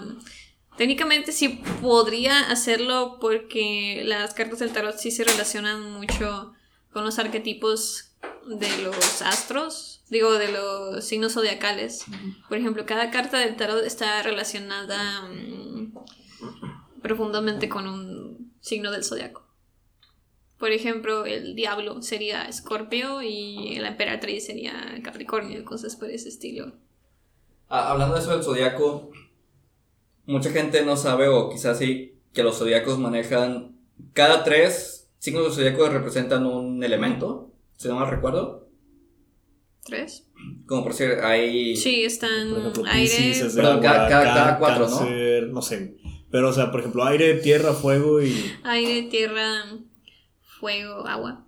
Ok, ¿cu- ¿cuáles son los. Los de eh, aire son Géminis, Libra, Acuario. Los de tierra son Tauro, Virgo, Capricornio. Los de fuego son Aries, Leo, Sagitario. Y los de agua son Cáncer, Piscis, Escorpio. Sí, de hecho, mucha gente cree que Acuario es de agua porque suena como Y de agua. hecho de ahí vienen los aspectos psicológicos dentro de, de la carta astral. Se explican por medio de los elementos. O sea, tú puedes tener un carácter este, húmedo, seco, que sería de tierra. O puedes tener un carácter caliente, seco, que sería de fuego. Este puedes tener el carácter de agua, que es húmedo. húmedo, húmedo. Muy húmedo. bueno, no, no es húmedo, es como.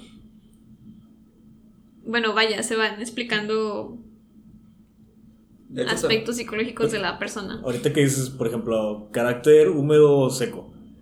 Yo, yo que estoy alejado de ese pedo no entiendo qué, qué te refieres con eso. O sea, ¿cómo sería un carácter de una persona húmeda seca? Fíjate que Melancólica, nostálgica.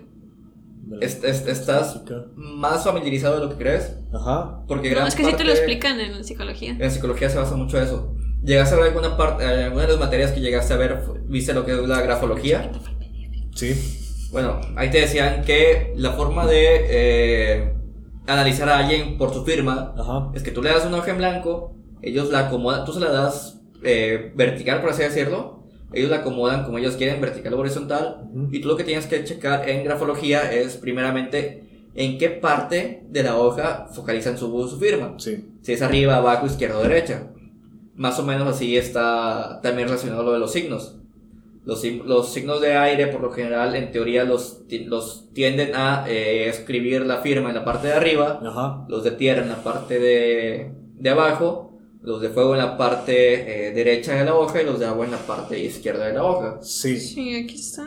Pero yo lo que quiero saber es sobre, la, sobre el carácter de la persona. O sea, una, una persona con un carácter de, no sé, de, de Pisces. Ah, es al revés. Agua es húmedo seco, tierra es seco húmedo, fuego es caliente seco y aire es seco caliente. O sea, son combinaciones, vaya. Como por ejemplo en lo que es grafología, que digo que es alguna herramienta de, de ciertas partes de la psicología, escribir en la parte de arriba representa una personalidad que está muy eh, idealista. Ajá. Escribir en la parte de abajo es una personalidad muy centrada, muy con los pies en la tierra, como se dice, es decir, una persona muy rígida, muy calculadora, muy así como tal cuadrada. Abajo están los cuadrados, arriba están los soñadores. Lo que es escribir a la derecha, que se representa siempre como el futuro, las personas que se escriben hacia la derecha son personas que están basados, que su pensamiento está muy eh, hacia el futuro, es decir, qué es lo que voy a hacer, qué es lo que quiero hacer, qué es lo que puede pasar. Y una persona que está escribiendo hacia la izquierda está muy anclada al pasado, qué fue lo que pasó, por qué hice esto, etcétera, etcétera, etcétera. O sea, más o menos es como lo maneja la psicología con la grafología. Ya después se mezclan otras cosas como el, la, trazo, el trazo, el tamaño, trazo, tamaño, lo que es la continuidad de la línea, lo que es eh, las partes de la firma, es decir, que si hay ciertos símbolos en la firma que si rodeas toda la firma, por ejemplo, es, es algo muy común, que si significa una cosa, si pones una línea horizontal a través debajo de la firma, significa otra cosa cómo ponen los puntos, etcétera. Eso es algo muy acorde a lo que es la grafología, que también se podría... Se puede interpretar. Interpretar de este lado de lo que es... La astrología. La astrología. La cuestión de los... Bueno, yo no, no leo las firmas de las personas, sino leo sus arquetipos psicológicos basados en sus planetas, o sea, y en los aspectos que ellos hacen, o sea, conversan entre ellos. Y por ejemplo, si caen en una casa, o sea, la casa 1, 2, 3, 4, 5, 6, este, son áreas de vida. Okay, por ejemplo, si tienes una concentración de planetas en una casa, que sería por ejemplo la casa 6, quiere decir que vas a ser una persona que va a estar un poco más obsesionada con el orden, con el trabajo, con tu rutina, con la limpieza, con ser, dar servicio a otras personas, cosas por ese estilo. O sea, no quiere decir que todas las otras áreas de vida estén vacías, quiere decir que puedes tener más concentración en esa y que va a este, caracterizar más cómo vas a ser tú y, qué tanta importancia le vas a dar a cada una de esas áreas. También hay que recalcar que tanto la lectura como desde las cartas eh, natales, como en la psicología también hacemos algo que se llama pruebas de aptitudes. Son, marcan tendencias, no te obligan a seguir esos caminos. No, pero, o sea, la carta astral sí es más como... Más rígido. ¿Qué te, qué te gusta? ¿Qué te disgusta? cuáles son tus talentos, qué carrera vas a elegir, cosas por ese estilo, de qué puedes ganar dinero y qué es para ti más como, ah, es una afición. Es Vaya, pero lo que me es que esa lectura no te obliga a seguir cierto camino. No, pero... yo diría, el camino ya está escrito. Yo diría que es una fuerte influencia. en la parte mía personal que yo conozco mi carta está, puedo confirmar que es verdad. Pero por ejemplo, mucha gente cuando les ponen una prueba de aptitud que por lo general se pone cuando terminan, están en los últimos tetras o semestres de prepa. Eso es una basura. Digo, realmente te ayuda mucho, o sea, sí está relacionado con ciertos perfiles psicológicos, pero muchos dicen, ok, me salió que mi mejor trabajo podría ser ser maestro, ser doctor, ser pediatra, etcétera. No porque tu carta de aptitud diga que vas, que es lo que más se te acomoda, sino que, vas a bueno, hacer Bueno, es que pueden estar alineadas a, ramas como parecidas, ¿no? Por ejemplo, yo me acuerdo que a mí me salió algo así como arquitecto y yo estudié diseño. Diseño es, arte, entre comillas. Bueno, diseño es un poco más. Arquitecto es un poco más estricto que el arte, más rígido. Pero sigue siendo la parte creativa. O sea, yo sí tengo. Yo soy creativa, pero soy una creativa estructurada. O sea, yo sí me o sea, yo sí tengo cierta disciplina, yo, le, yo debo de ponerle orden a las cosas, si no, de lo contrario es como que ah, no hay un plan, no hay una estrategia, no hay un modus operandi, pues no jalo, o sea, yo no, yo no soy así espontánea en el momento, o sea, yo planeo las cosas, yo sí voy a hacer un dibujo, si quiero hacer una obra, lo que sea, yo sigo unas reglas, digo, I'm Capricornio, I have to... y si no lo hago es como que, oh, wow, wow, wow, o sea, ¿sabes? Es diferente para mí. Yo recuerdo que cuando yo hice mi prueba de aptitud en la prepa. Ay, soy ese acuario. sí, yo soy, yo soy acuario. Me salía que mis carreras eh, en las que se me iba a facilitar más, por así decirlo, eran cuestiones como que ingeniería, ciencia y medicina. Mandé todo eso al carajo, me hice psicólogo. por seguir la contraria, porque es acuario. Sí, digo, realmente estudié psicología porque me gusta dormir durante clases. Le valió verga, le valió pito su vida. Y en psicología tenía mucho tiempo y oportunidad para dormir durante mis clases. Así que por eso soy de psicología. Boom, bitch. Exactamente. Una maestra me dijo que tenía problema con la autoridad, así que yo creo que tiene razón. Tengo problemas con la autoridad. Me dormía enfrente de ella. creo que eso le dio una pista, güey, para, para pensar que tienes problemas con la autoridad. Pero de hecho me lo dijo antes de que yo me dormía enfrente de ella. problemas con la autoridad. Y fue como que ella no me decía nada porque sabía que contestaba las preguntas. Aunque estuviera dormido, sabía que cuando me preguntaba algo iba a responder. Y es como que, ah, sí, déjenlo dormir. O sea, sé que más o menos está poniendo atención. Es como que sigamos con Porque Acuario sabe. O sea, Acuario no es de que, ah, tengo cierta noción como un Géminis, de que, ah, yo puedo saber cierto tema. Acuario, no, no, no, tú, yo sí lo sé. Yo lo sé. Sí, de hecho, aunque, hay, no, aunque no lo sepa. Hay una frase que yo uso mucho que yo sé que a la mayoría de la gente que me conoce cercana a cierto punto le caga, que yo digo, yo no creo, yo sé. Ajá. Exacto. Y es algo funcionan los acuarios. Y es algo que uso mucho porque sí, o sea, yo cuando digo algo no es. Yo siento que no lo creo, o sea, yo cuando lo digo es porque en teoría lo sé. Y sé que puede ser castrante esa seguridad a veces porque se parece mucho a lo que es. Vaya, es que los acuarios tienden a ser muy seguros de, lo que saben, precisamente porque son signos fijos, al igual que Tauro, al igual que Leo, al igual que Scorpio. Son signos que ya siguen ciertas. O sea, tienen sus ideas fijas y no las van a cambiar porque es como que tú, es que yo sé. Y esto, va a funcionar, güey. O sea, y si me das la contraria es como que no, vete a la chingada. Ok. Yo. ¿Tú qué eres? Yo cuando.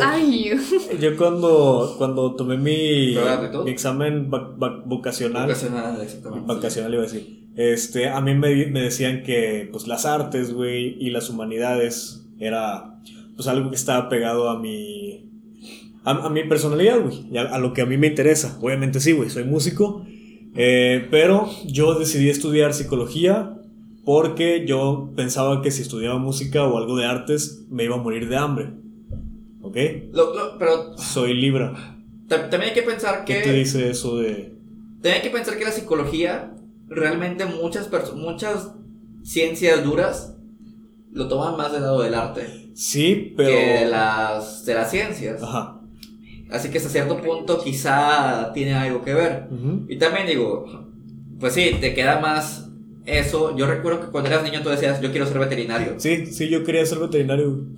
Porque, porque me gusta, es que más, más que nada, más que por la ciencia y ese pedo, era por, el, por los animales, obviamente, güey. O sea, por el trato con, no por el conocimiento. Porque sí soy muy, este, no sé, físico. Sí. O sea, soy, soy, este, soy, soy muy físico con la gente y con, y con los otros seres vivos. la manera en que tú aprendes es más como socializando, hablando con las personas, o más como también de sensaciones, ¿no? O sea, como que tú no aprendes, por ejemplo, a ti no se te da el aprender leyendo, sino que tú escuchas. Sí, soy un poquito más, este... Auditivo. Auditivo. Pero Sí, sí, no, no se me da tanto leer, por ejemplo, sí lo he dicho muchas veces en el podcast. Soy más auditivo y soy más de, contacto. Eso sí es Libra. Libra, escucha. es un signo social, vaya. La gente que obviamente nos puede ver porque estamos grabando el video, la eh, tía Edna le está pasando una imagen a Miguel donde ella, que lo subió hace una semana aproximadamente, hace unos días. Eh, no. ¿Cuándo lo subiste esa imagen? Se subió hace cuatro días. Hace cuatro días, bueno, la semana, esa semana todavía. Que pone los signos y pone más o menos cuáles son el tipo de carreras. Sí, lo subí el miércoles a la el miércoles que pueden qué tipo de carreras son las que... Eh, que no están obligadas a seguirlas. Sí, sí, que no están obligadas a seguirlas. Es una tendencia por signo, pero obviamente implica toda la carta astral, para que la gente no se lo tome tan a pecho, porque es como... Igual, igual que las pruebas de aptitud, las pruebas vocacionales, son tendencias, no significa que vas a hacer eso. O sea, como en todas las cartas astrales están todos los signos, tú puedes hacer una mezcolanza de los...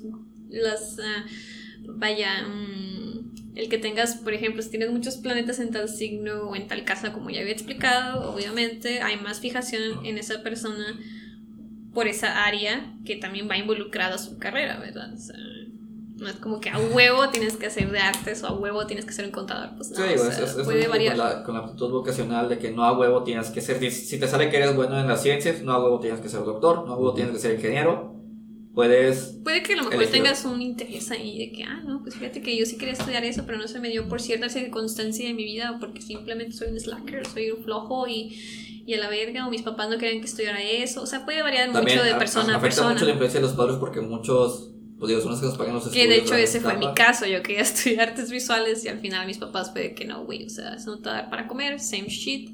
Y de que no, pues diseño gráfico, que ay, pues a mí me mostraron que en la carrera se dibujitos y dije, oh, de ahí va la idea. Pues obviamente no, o sea, yo siempre he tenido mucha imaginación y dije, ah, huevo, aquí la armo. Pero pues no, el diseño funciona de una manera más estructurada, más empresarial. y mercadotecnia, shit like that. Exactamente. Y aquí, Miguel, ¿qué es lo que puedes leer? ¿Qué habías dicho que eres Libra? Soy Libra. Libra dice que las tendencias profesionales son artista, modelo, que era mi otra alternativa. Sí, claro. Obviamente no es sarcasmo, no soy muy agraciado físicamente. Y abogado. Que sí, vaya, pero lo que me lo que me causa conflicto aquí es que hay unas tendencias que son muy generales y otras que son muy concretas. Por ejemplo, artista puede ser un pintor, puede ser un músico, puede ser un, incluso un escritor, pero también está, por ejemplo, en Aries, que este es Aries, no, este es Tauro, ¿va? Que puede ser cantante. Eh, o por la voz que tiene. Tauro puede ser diseñador. O, por ejemplo, esta madre que no sé qué sea, que es como un látigo, puede ser músico o influencer también. O sea. Es Leo. Sí, no es Leo. Sí, es Leo. Yo sé que es Leo, sí, los conozco los símbolos. Sí, bueno, Leo es como una especie de círculo con una cola enorme. sí, es, como un látigo. Entonces, o sea, y por ejemplo, eh, este que es como el símbolo del metro. Astral, pero obviamente todas las combinaciones que tú tengas en tu carta astral, vaya, el match que tú hagas, puede, puedes saber el astrólogo de que, hombre, este güey mama la música, por ejemplo, o de que tiene aptitudes auditivas, tiene aptitudes para componer, cosas por ese estilo. Puedes saberlo No te va a decir a lo mejor de que, ah, güey, tienes que ser músico, no, te va a decir de que, oye, pero es que tienes este talento, güey, ¿por qué no lo usas? Pero es que eso se aleja de los astros, porque el talento, yo lo, si yo tengo el talento, se lo voy a decir al, astrólogo, ¿no? No, obviamente sí, sin decirle nada de ti, y él lo va adivinando, o sea, lo va diciendo.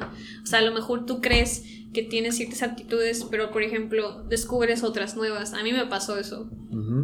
O sea, antes, antes yo no sabía nada de astrología. Yo no tenía conocimientos esotéricos, yo no leía las cartas, yo no hacía nada de esas cosas, de esas prácticas. Si, si vas con. No tenía noción de qué hacer en mi carrera, vaya. No sabía por qué tenía tanta imaginación y cosas por ese estilo, por qué me gustaba escribir, por qué me gustaba leer, por qué me gustaba investigar. Entonces ya ahí tuve como que una guía para saber, ah, ¿por qué tengo esta tendencia a querer saber más de esos conocimientos espirituales, esotéricos, ocultistas, lo que sea? O sea, sí se puede ver en mi carta porque estoy como... Enfocada a esos áreas. Tengo esta... Vaya... Um, este no, no, no diría que como fanatismo, pero sí inclinación. Bueno, es una inclinación. Sí, como dices, son tendencias Aparte de eso. Lo que te iba a decir de esto era. Ah, diablo, ya se me olvidó. o bueno, tampoco sabía que tenía interés.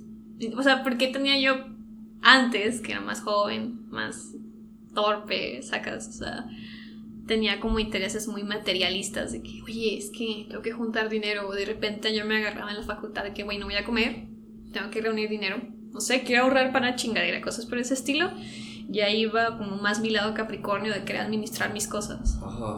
O de que de repente tenía un chingo de disciplina para hacer ejercicio. Cosas por ese estilo. De repente me agarraba así como temporadas en las que yo decía, tengo que hacer esto, lo voy a cumplir y cosas por ese estilo. Y como que yo no aprovechaba esta, esta energía, o sea, ¿sabes? O sea, esta habilidad. O sea, no me daba cuenta. Simplemente era como que, ah, es lo que decidí y ya, la chingada.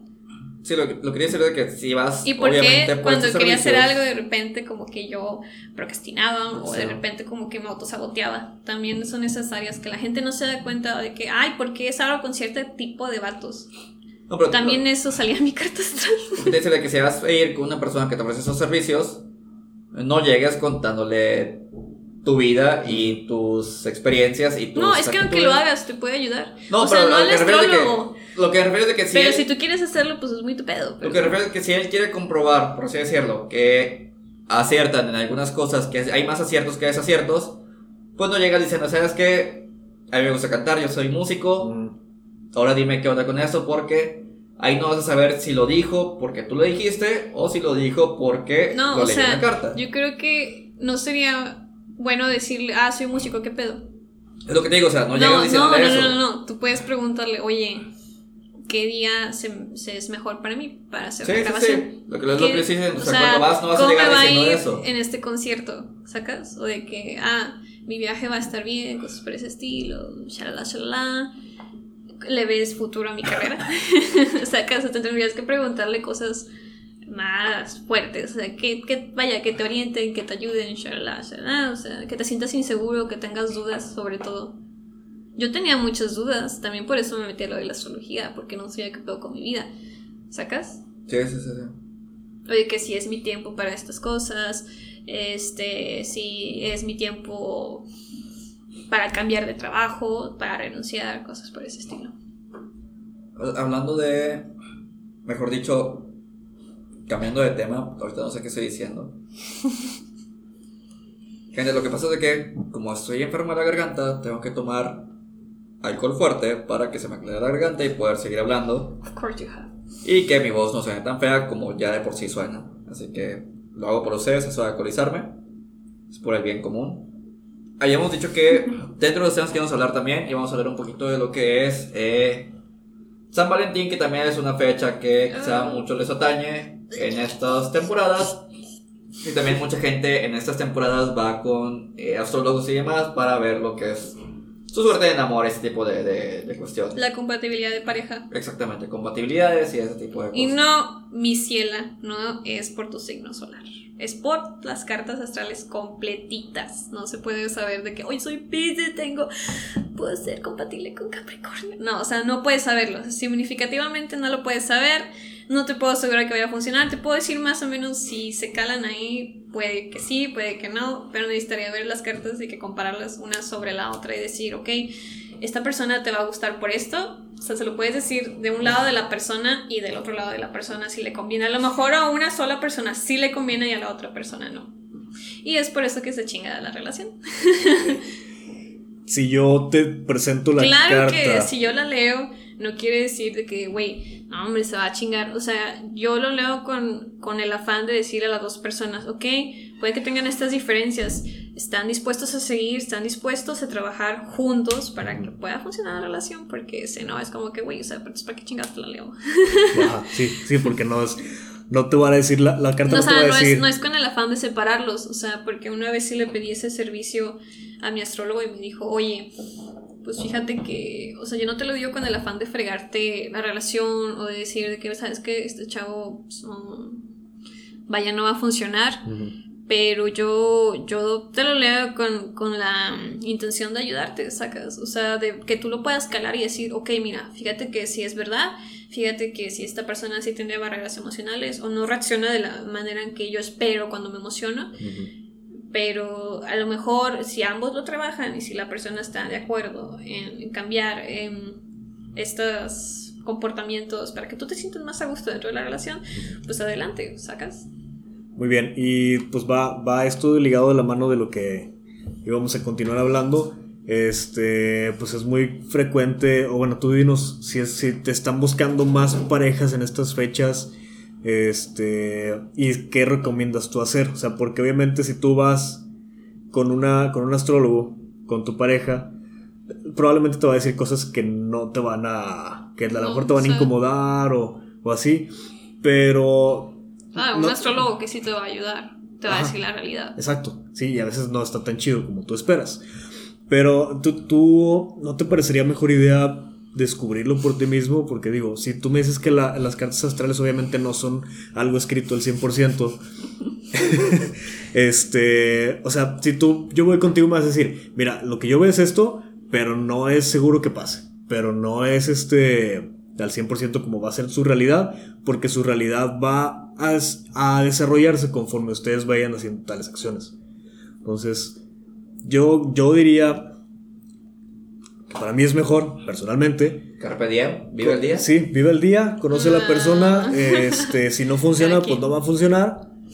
Y si funciona, pues qué chido. Pero digo, eso se haría en juicios personales y no hay gente externos. que no le gusta perder el tiempo como a mí. A mí no me gusta perder el tiempo. Y cuando a mí me hicieron eso, o sea, cuando yo hice una sinastría en vivo con mi maestro, sí, fue como que me dijo, o sea, yo estaba emocionada. Y después me dijo, no, sabes que mm, veo este punto en que a lo mejor a ti te puede molestar. A lo mejor a esta persona le va a dar igual, a lo mejor sí se va a clavar, cosas por ese estilo. Y va a seguirte persiguiendo, pero cuando tú veas cómo reacciona él y, no, y te disgusta, a lo mejor tú vas a dejar de querer estar con él. Y yo de que, ah, pues, pues voy, voy a calarlo. O sea, me dijo, no, o sea, estás en tu libertad de hacerlo. Y, lo hice, e, efectivamente. Pero al final, al final me di cuenta de, de, la reacción. Como un mes más o menos. Así es poquito. O sea, pero fue muy rápido que me di cuenta y fue como, wow. O sea, pero es que eso es, lo que, eso es lo que voy, o sea, como quiera te vas a dar cuenta, porque tú eres una persona que sabe lo que quiere en una relación y esa persona te iba a demostrar cómo es y las cosas que a ti te molesten y probablemente en un mes como quiera le vas a terminar. Pero es que a lo mejor no me hubiera dado cuenta si no me hubiera dicho. Entonces... A lo mejor yo lo hubiera querido ignorar por la emoción. Pero cuando ya te lo, te lo, dicen así como que va a pasar, tú lo esperas y dices tú, a ver, a ver. Y luego ya sucede y es como... Mm". Es que cuando tú te, tú te, te emocionas con una persona, pues ves todo rosa, sacas. Te pones unas gafas. El punto es verlo de una manera más realista, de decir, ok, eh, yo tengo esta etapa de mi vida en la que a lo mejor a esta edad ya no quiero perder el tiempo o ya no quiero estar saliendo de que por persona en persona y decir, ok, a lo mejor con el tiempo lo voy a querer, shalala, shalala. No todos funcionan igual. Yo en mi caso soy así, puede que otras personas digan no con la marcha y la chingada y pues es, es, es totalmente entendible. Pero sí me han preguntado efectivamente muchas personas de que, ay, va a regresar mi exnovio, cosas por ese estilo, me conviene seguirlo persiguiendo, shalala, shalala. Y es ahí cuando les digo, pues no, mi ciela, no te conviene. Porque digo, a veces es bien obvio y les digo de que no, morra, valórate y la chingada, o sea... Y sí, me ha tocado hacer una sinastría, pero yo sentía que era más con el aspecto, a veces la gente pide la sinastría cuando ya la relación de plano está, muy resquebrajada y quieren razones para quedarse. Y sí, yo se las puedo dar, pero a cambio de que ellos trabajen por ello. Pero cuando ya no se ve el interés de ambas partes, pues como que tú, bueno, tú no me la pides. Ah, bueno, sí me la puedes pedir precisamente para que tú digas, ok, vamos a trabajar con eso, pero pues si la persona no quiere, pues ya. Sí, los astros no te van a arreglar la vida. Nada sí, o sea, no te van a, volver a, a, unir con la persona que tú a huevo quieres, pues no, así no funciona. Mi ciela. Yo voy a decir algo, pero se me olvidó. Sí, ya se te olvidaron muchas cosas, güey. Creo que no es buena idea que tomes tanto whisky Pato, lo, hago, lo, hago por la garganta, si no voy a hablar bien ahorita. Sí, es una, muy, oh, es una muy buena excusa. Sí. bueno, creo que vamos a cambiar un poquito de tema que hasta cierto punto está relacionado, pero vamos a hablar de las fiestas de los Pernales, Ajá. es decir, San Valentín. El San Valentín como tal Digo, la historia que consideran los cristianos es por un santo que se llamaba San Valentín, San Valentín de Roma, no sé mal recuerdo, que era una persona que casaba a las parejas jóvenes en secreto porque en ese tiempo, donde, él estaba viviendo, era ilegal casarse por no recuerdo qué razones, así que él lo hacía en secreto cuando veía que parejas se amaban, él los casaba. Y lo descubrieron que estaba haciendo estos actos que eran ilegales en ese tiempo y lo ejecutaron el 14 de, febrero. Por eso en teoría se, se, canonizó en esa fecha que es el día de San Valentín.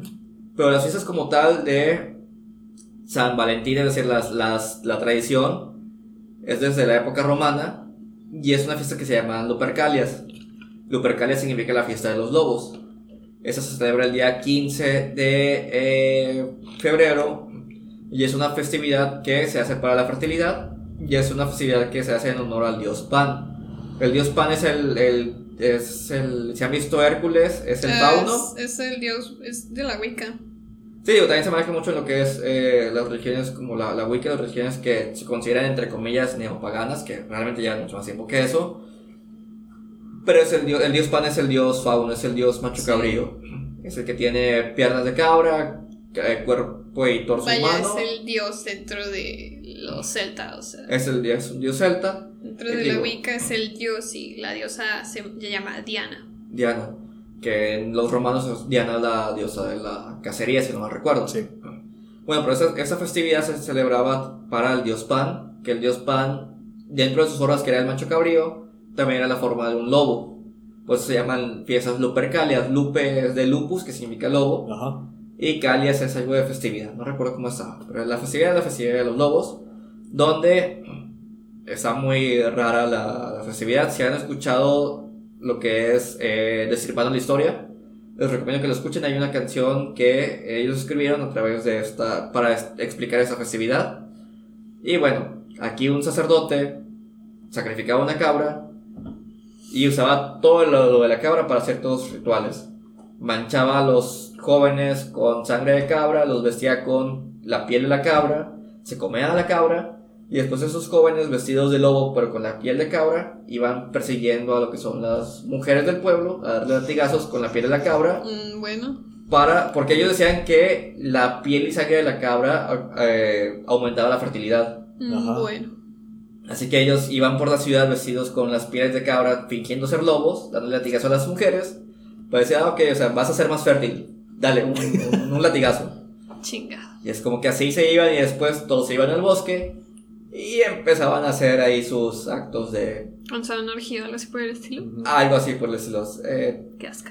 hacían sus actos de fertilidad. Sí, claro. Y digo, por lo que se festeja San Valentín como Día de las Parejas, es por esta que son Vaya, las ¿de dónde Lupercalias. sacaste esa mierda? Es historia romana. Romana. Sí, es historia romana. eh, Los, la festividad de San Valentín, como tal, los, los festejos, las, la tradición es romana. Ya después que San Valentín haya sido ejecutado el día 14 de febrero fue casualidad.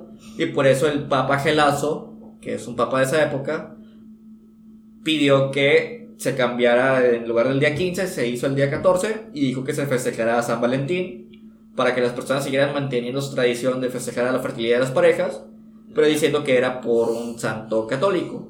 Como la, mayoría, como la mayoría de las festividades católicas actualmente, tanto la Navidad como las Pascuas, etcétera, son festividades paganas Sí, que sí, los sí, sí, sí, ya lo sabemos. católicos le pusieron una etiqueta sobre la marca original, un rebranding para que sea católico. Como un, un reboot. Como un reboot, Un reboot de las películas. ¿cuál que es? Fue- Pero originalmente es por esto, por lo que es las fiestas lupercales. Y hablando de eso, hay cosas muy raras que pasan en estas fechas. Ajá. Y raras, más que nada, que, más que nada raras, cosas feas. Sí, feas, ya no nos estamos refiriendo a orgías en el bosque, va, que eso sí está bien chido. Sí, depende de... No, es un lugar muy salubre. Digo, con un poco de protección cualquier lugar es salubre. No, Siempre- realmente. Siempre y No, cuando no. realmente. Y aparte de que te puede cachar la poli, puedes aparecer en Google Maps. Sí, eso es lo que. Güey, eso es un punto muy preocupante, aparte de la policía. Ah, una vez güey. apareció eso, o sea, Una- que una, una, una, mm, carrito de esos de Ajá, Google, de Google, ajá. View Ah, Ajá. captó una pareja cochando en medio de la carretera. Diablo. Güey. O sea, qué chingados, güey, ¿por qué lo vas a hacer? ¿Qué, qué Ahora, et- eternamente, si buscan esa parte de la carretera, los van a ver. Censurados la cara, lo que quieras. Sí, o sea, sí hay cuadrícula y lo que tú quieras, pero qué asco, güey. O sea, Sí, ¿qué no, chingados te quiere ver? y eternamente no, porque se actualiza cada. No, pero aunque se tiempo. actualice, tú puedes ver las fotos pasadas. Ah, no mames. Sí. Sí. Ay, güey. En loco. Google hay una opción para retroceder en el tiempo, entre comillas, Ajá. que ves las fotos tomadas exactamente en esa misma región, pero el año pasado. Ajá. Así que, en teoría, los puedes seguir viendo. Al menos que los Ya. hayan quitado. Lo mira, tipo, Pero pues sí, person. no, no, no está chido que tú No, se- no digas... se humillen a ustedes mismos. Exactamente. Sí, al menos procuren que no haya tanta luz. Y cámaras alrededor, Y cámaras no está chido eso. Pero si van a amar, amen libre y consensuadamente. Principalmente lo de consensuado. sí, favor. total. Estamos hablando de que pasan cosas no muy chidas eh, actualmente en estas épocas de San Valentín. Y No. se ve mucho en redes sociales. No muy chido me refiero a que vatos, o sea, en serio también quiéranse ustedes. Si sabes que la chica no te va a hacer caso, no uses la presión social para intentar hacer que la chica te, te diga un sí. Porque en estas épocas siempre hay fechas de el vato, ahí siempre, siempre hay fotos en redes sociales de que está Sobre el todo en las vato. escuelas. Exactamente, sobre todo en primarias, secundarias. Primaria, güey. Sí, en primarias pasa. No, en secundarias, No, preparatorias, créeme, también, pasa en primaria de que está el niño ahí con su peluche y su ramo de flores llorando, tirado en la esquina, porque la chava no le hizo caso. Si no te va a hacer caso, da igual cuántos la juguetes niña. les lleves. O sea, da igual cuántos juguetes y rosas les lleves, no te va a hacer caso y ya. No, y a lo mejor sí, güey, porque hay gente que se le complica mucho decir que no, güey. Por la presión social. Pero es por presión social, o sea, no es un sí de verdad. Por eso, exactamente. O sea, a lo mejor te va a decir que sí.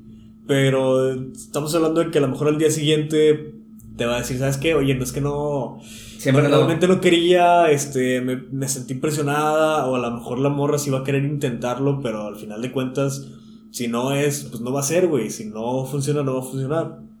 Entonces, estos se les llama soldados caídos que se va a hacer una estupidez, o sea. Es una mamada. Es una mamada, sí. Porque la gente dice que, güey, es que se atrevió y puso su esfuerzo y puso una bocina y pobrecito. por favor. Pinche vieja mala onda, que no lo peló. Es que, güey, las relaciones no deberían basarse en eso. No es un soldado caído, es, pues, es un menso, güey, que... Es un idiota que no se puede captar las señales. Exacto. Y digo, yo creo que si vas a hacer esto, es, válido en ciertas circunstancias. Sí, o sea. Si tienes tiempo saliendo con la morra, si sabes que a la morra le gustan estos detalles, y si ya sabes que la morra te va a decir que y sí. La morra está esperando que se lo pida. Exacto. Literalmente. Porque hay, porque hay mujeres que les gusta ese pedo, a lo mejor también hay vatos que. Sí. Pero bajo estas circunstancias, pues va a ser muy chingón, y va a ser muy romántico, y a la, gente que está alrededor y que te, esté grabando se va a llevar un recuerdo muy grato, güey. Porque de a huevo te van a grabar. Estamos en el 2019, güey, desde el 2020. 2020, güey. Sí, sí, sí. Mira, sí que viene del pasado. No sean como yo, que viven en el pasado. Yo escribo mi firma del lado izquierdo de la hoja. Este. sí, o sea, desde el año 2012, 13, güey, todo lo que acontece en público se graba. Sí. Para bien o para mal. Entonces, si no quieres quedar como un pendejo y discúlpenme por la palabrota. No lo hagas si no estás seguro de que la respuesta va a ser. Sí, si no estás seguro que va a ser un sí realmente, o sea, si tú sabes. Si, si, me acuerdo, si tienes la duda, si no sabes si la chica te va a decir sí o no, te recomiendo no lo hagas, porque probablemente la vayas a cagar y la vas a cagar en público y en redes sociales. Eso no se olvida porque el año siguiente vas a aparecer en las fotos. Porque ahorita ya están poniendo publicaciones de fotos de años pasados. Sí. Donde hay chavos llorando con su ramo de flores y su oso de peluche. Así es. Y también, o sea, hay un video que me gusta mucho, que un chavo se le propone a una chica llevándole como que una especie de mariachi en un aeropuerto. Ah, sí. Y la chica agarra la guitarra y se la revienta en la cabeza. Ay, güey. Uh. ¿Qué digo? También muchos de esos videos han de ser falsos, güey. Probablemente sí, pero, No, no, creo, no creo que no pase. Ajá, sí, exacto.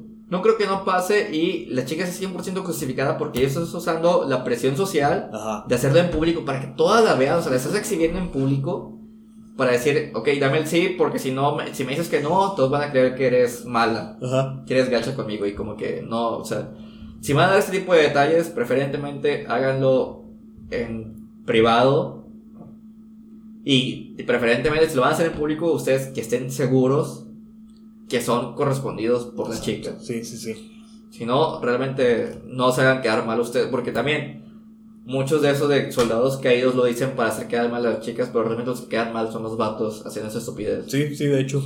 Y es algo que la sociedad se tardó en, en darse cuenta, Sí. O sea, años pasados, no sé, 2015, 16, todavía decían de que, güey, no, pobre chavo, güey, pinche morra mal pedo. Y ahorita ya, desde el, yo creo el año pasado, desde el 2018, ahora se crean, desde el 2019, ya este, ya las publicaciones, las publicaciones son más en torno de, pues, ¿para qué lo hacías, güey? O sea, no seas güey. Sí, o sea, este, capta las señales. Exacto. Capta las señales. Y, y ahora, ¿te ha tocado presenciar uno de estos actos? Una vez. Tía Edna, Orlando. Sí, me tocó presenciar en esos actos. Ajá. Y realmente fue humillante, o sea. No sé por qué el vato lo hizo, porque en serio llevó una bocina. No mames. Era un día que. No, yo todavía estaba en prepa, no recuerdo por qué me tocó ir a rectoría cuando todavía estaba en la prepa de la, de la uni. Ajá. Yo recuerdo que fue un chavo con unas una bocina y unas flores. Espero que no escuche este podcast, güey. No, que no sea de los 20 escuchas que tenemos. Espero que lo escuche porque en serio, o sea. No mames. No mames, o sea, sí. Monterrey es un ranchito. Sí, eso sí. La chica, o sea, ni, ni, ni en cuenta con él, o sea, eran amigos, o sea, ellos. Después pregunté ahí porque el vato estaba. Se quedó llorando y estaban sus amigos. Y en ese tiempo yo era un poco más abierto y le pregunté a un vato que se vaya, o sea, ¿por qué? ¿Qué pasó? Me dijo, no, es que esta chica. Pues realmente solo son compañeros de clase, pero no de compañeros de clase no pasaban. O sea, no, no, ni siquiera eran así como que amigos ni nada por el estilo. O sea, el vato fue todo nada, güey. Fue todo nada. Movimiento valiente, pero movimiento estúpido. Sí. Yo prefiero validar la inteligencia que la, que la valentía. Ajá, claro. Así que fue algo demasiado estúpido. Sí. Y, mucha gente estaba ahí consolándolo, que está bien, o sea, lo consuelas porque es tu amigo lo que quieras, o sea, pero hay que decirle, ¿sabes qué? O sea, es tu culpa porque tú la cagaste, porque no debiste haber hecho esto. O sea, estás haciendo que la chica pase por una situación penosa al tenerte que rechazar en público y aparte tú también resultas por una situación penosa que es 100% tu culpa. Primero pregúntale, primero invítala a salir, si te va a rechazar, pues te va a rechazar, o sea, de modo. Conócela, güey. Conócela, sí, o sea, primero intenta hacerlo como Pero antes de eso, conócete. También, o sea, también hay muchos vatos que, que invitan a ser una chica y se dan cuenta que tiene novio y luego lo primero que dicen es de que no, pinches mujeres, que todas son iguales, etc. pasa mucho. Masculinidad. Frágil. Pero, o sea, pasa mucho eso y me ha tocado verlo muy seguido porque soy ñoño, o sea, conozco gente de mi ámbito igual de ñoños. por si, por si no lo sabían, Orlando es muy ñoño. Creo que ya era hora de decirlo. Sí, se ha, se ha revelado el secreto. Tengo que salir del closet ñoño. Lo admito, he sido otaku desde 1999. si no recuerdo.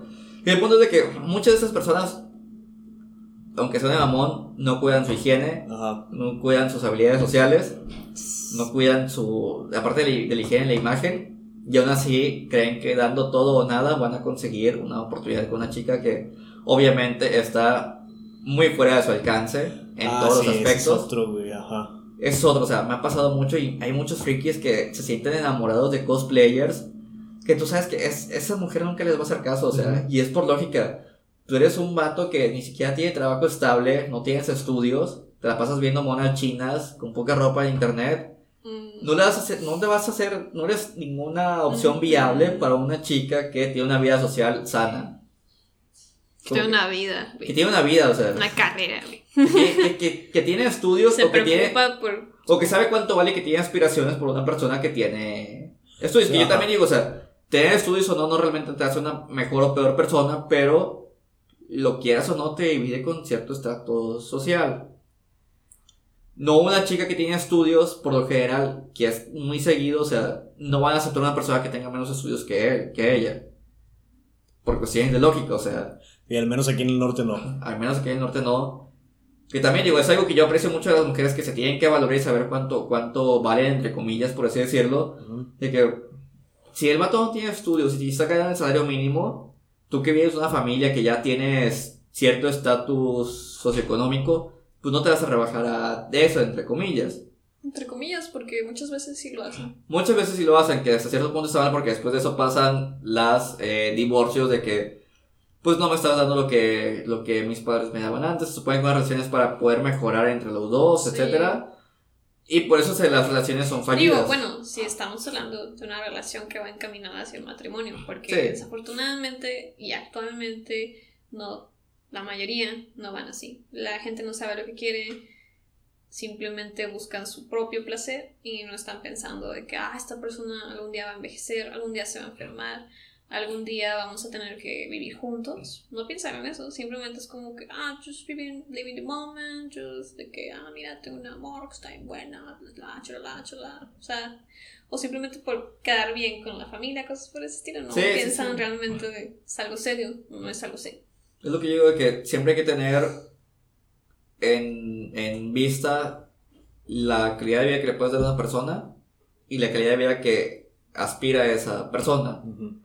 Porque esa persona está acostumbrada a ciertas cosas que tú no le puedes dar, yo te diría sinceramente, o sea... O hay gente que no le importa, o sea, no tiene nada que ver el estatus socioeconómico con este tipo de parejas. Por ejemplo, hay chavas que ponle tú que son de familia de dinero, lo que tú quieras, o de que ya ellos tienen sus estudios ya están trabajando y tienen un buen trabajo, lo que tú quieras, y se juntan con chavos que dices tú, ah, bueno, pues no es mismo calidad de estudios o a lo mejor no ha terminado ni la carrera, pero son chavos que a lo mejor son maduros, a lo mejor le echan ganas o trabajadores. Y eso es lo que cuenta, a fin de cuentas. Digo, cada quien lo puede ver de, de cierto. Lo que está diciendo es de que la carrera en sí no te dice nada. Yo conozco gente que no tiene carrera que gana mucho más que yo, o sea.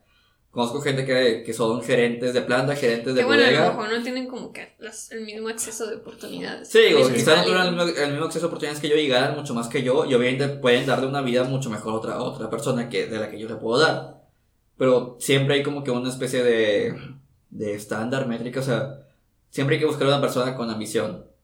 Suena feo, pero la ambición es importante para cualquier aspecto de la vida. en general siempre hay que buscar crecer juntos. O sea, si la persona te detiene o de plano. Sí, pero si la persona no tiene ambición propia, te va a detener. O sea, no tiene motivos para crecer él, tampoco tiene motivos para crecer como pareja. Por lo general, así es. Pues sí, pero hay gente que se conforma, ¿sabes? Y digo, eso es lo malo, lo malo es ser Cada quien tiene ideales diferentes o expectativas diferentes, porque cuando tú buscas una pareja seria, pues sí hay una lista de expectativas. Pero si no buscas una persona seria o estás en la marcha, pues también es totalmente válido, como que seguir ahí, de que bueno, y que sigue, que sigue, pues la vida se los va disponiendo a ambas personas. Sí, digo, tiene que ser.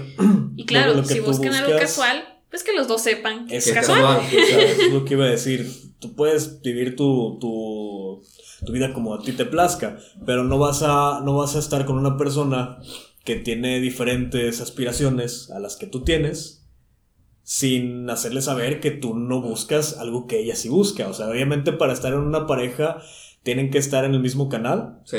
Pero muchas veces, pues lamentablemente no pasa. O sea, a veces el vato o la morra, este, pues, nada más quiere pasar el rato, güey.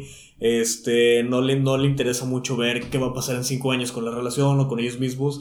Y si la otra persona sí tiene esta, esta, esta ansiedad, pues obviamente eso no va a funcionar. O sea, va a haber un punto de quiebre en el que se va a dividir mucho en la relación por estos dos tipos de, metas. Y pues no va a funcionar. Pero si puedes evitarlo y desde el principio hablar bien y claro con la otra persona, pues te vas a evitar muchos disgustos, peleas y a lo mejor pues vas a terminar peleado con una persona que pudo haber sido muy buena amiga. Entonces... Así es, digo, mucha gente pierde muy buenas amistades. Amigo, amiga, lo que sea. digo, pierde muy buenas amistades por intentar forzar algo que simplemente no se va a dar. Si no se va a dar, yo le diría, sabes que si la aprecias como amiga, aunque no se dé, pues sigue tratando como amiga. O amigo, o lo que sea, porque mucha gente es como que si no lo puedo tener de mí, de pareja, pues no me conviene tampoco tenerlos de amigo, que es tampoco está chido, o sea, no hay que traicionar así la amistad. Hay gente que no puede volver a tener una amistad después de una, un intento, un pseudo intento. de relación. Sí, y hay gente que sí, hay gente que no, o sea, como en todo en la vida. Y tengo una duda que me acaba de surgir. ¿Ustedes qué opinan sobre el noviazgo, sobre, perdón, la amistad después del noviazgo? Para mí es algo muy sano. O sea, no es de que, ay, sí, vamos a seguir siendo mejores amigos, pero para sí, mí mantener el contacto no es algo malo. Para, mí, para mí siempre depende de cómo haya terminado la relación. Sí, depende mucho de cómo haya terminado y depende también mucho del tiempo de curación de cada persona. Sí. Sí, porque yo soy amigo entre comillas en que las tengo en Facebook. Quizás no les hablo, pero las tengo en Facebook ahí o en WhatsApp y no les hablo a mis exnovias, pero las tengo ahí y si me hablan no les voy a hablar igual, o sea, como cualquier otra persona. Quizá en un principio sí batallaba para hablarles. Claro. Porque si digo, terminar una relación, pues si era algo significativo, pues no es recuperar una amistad así como así, es como que no cambias de estatus tan fácilmente. Pero no lo veo mal siempre y cuando pues la, la relación haya terminado bien entre los dos o hayan llegado, por así decirlo, entre comillas, a un acuerdo. O sea, de que sabes que yo quiero esto, tú quieres aquello, yo respeto tu punto de vista, tú respetas el mío, namaste. eso es lo más como lo más sano, ¿no? Se supone. Se supone. Entonces, si llegas a un punto eh, de la relación en la que después de terminar ya no quieres saber nada de la otra persona y lo odias, y pues ahí ya eso es lo que ya está mal, o sea entonces, pues yo sostengo mi punto en el que pues, lo más chido es que no cortes lazo por completo. Sí, como dices, depende, dependiendo siempre de cómo haya terminado la relación. Si ya terminaron por problemas muy fuertes, como por decir, no sé, me fue infiel, para mí eso es un problema fuerte, o me gritó, me golpeó. O me golpeó, me hizo daño física o, o, emocional o psicológicamente. Pues, en primer lugar, ¿para qué quieres la amistad con una persona que es así? Ajá. Si las cosas terminaron por mutuo acuerdo, o simplemente, ¿sabes qué? O sea, yo, ve, yo siento que, desde mi punto de vista, no soy para ti, tú no eres para mí. Pues, es una canción, ¿no? No sé. Ah, no. No ah, no, espera, va a ser al revés. Si eres, para, mí, me lo Pero sí, eso, sí, si, no hay un, si no hay un mutuo acuerdo, por una parte, pues tampoco vas a forzar a que la otra parte se ponga de acuerdo contigo. Claro. Simplemente, ok, o sea, entiendo que quizá yo te quiero, pero tú a mí no, pues ni modo por mí. sigue, seguimos con, las, con nuestras vidas, pero no puede ser por qué terminar la amistad siempre y cuando no se llegado Siempre esperando como que un cambio, una promesa, y la otra persona siempre mantiene viva la flama por promesas, pero la otra persona espera otra cosa, pero dice, va a cambiar, va a cambiar, va a cambiar, va a cambiar, va a cambiar, y así es como un, un ciclo vicioso en el que... Sí, también eso del, del va a cambiar, sinceramente no se fíen mucho porque en esos en aspectos importantes por lo general la gente no no cambia mucho que digamos. Van a volver a lo mismo así que si hay diferencias yo creo que desde un momento hay que hablarlas para eh, no perder el tiempo entre ambos. Y quizá pues simplemente seguir como antes seguir como amigos. Quizá es lo más sano para los dos. Hablarse en chile. Pero bueno. Hablarse en chile sí esa es la esa es la clave de la vida. Miguel una pregunta. Háblense en chile. ¿Cuánto duró el podcast? Porque ya me siento muy alcoholizado. Sí, lo peor es que seguiste tomando, güey. Tengo que tirarme en el suelo. Más de una hora y media. Yo puedo seguir más. Shit. No, yo creo que hay que terminarlo de momento. Para el siguiente podcast que te invitemos, vamos a hablar de lo que habíamos dicho en un principio. Cyberpunk. Cyberpunk y ese tipo de cosillas más filosóficas trascendentales de cómo ha llegado la humanidad a evolucionar y la tecnología, etcétera, bla, bla, bla.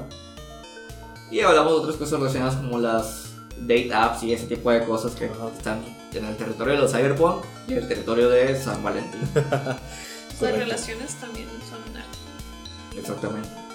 Así que yo creo que de momento terminamos esto porque en serio, diablos, no me duele la cabeza, pero no me siento yo. Probablemente te vaya a doler mañana. Quiero trepar una pared. Amigos, Orlando ya quiere trepar paredes, es momento de cortar. Muchas gracias por escucharnos en esta vigésimo primera ocasión. Eh, les recordamos que nos pueden seguir en Instagram como bajo podcast Encuéntrenme como Miguel-Shiyamoto. Y a mí como se ve en el Dash Shot, aunque no suba nada. Busquen también a la tía. E con guion bajo entre cada palabra. La vamos a etiquetar ahí en alguna historia, etcétera, para que la vayan a seguir. Y pues bueno, por esta ocasión sería todo. Muchas gracias por escucharnos y nos vemos la próxima. Adiós.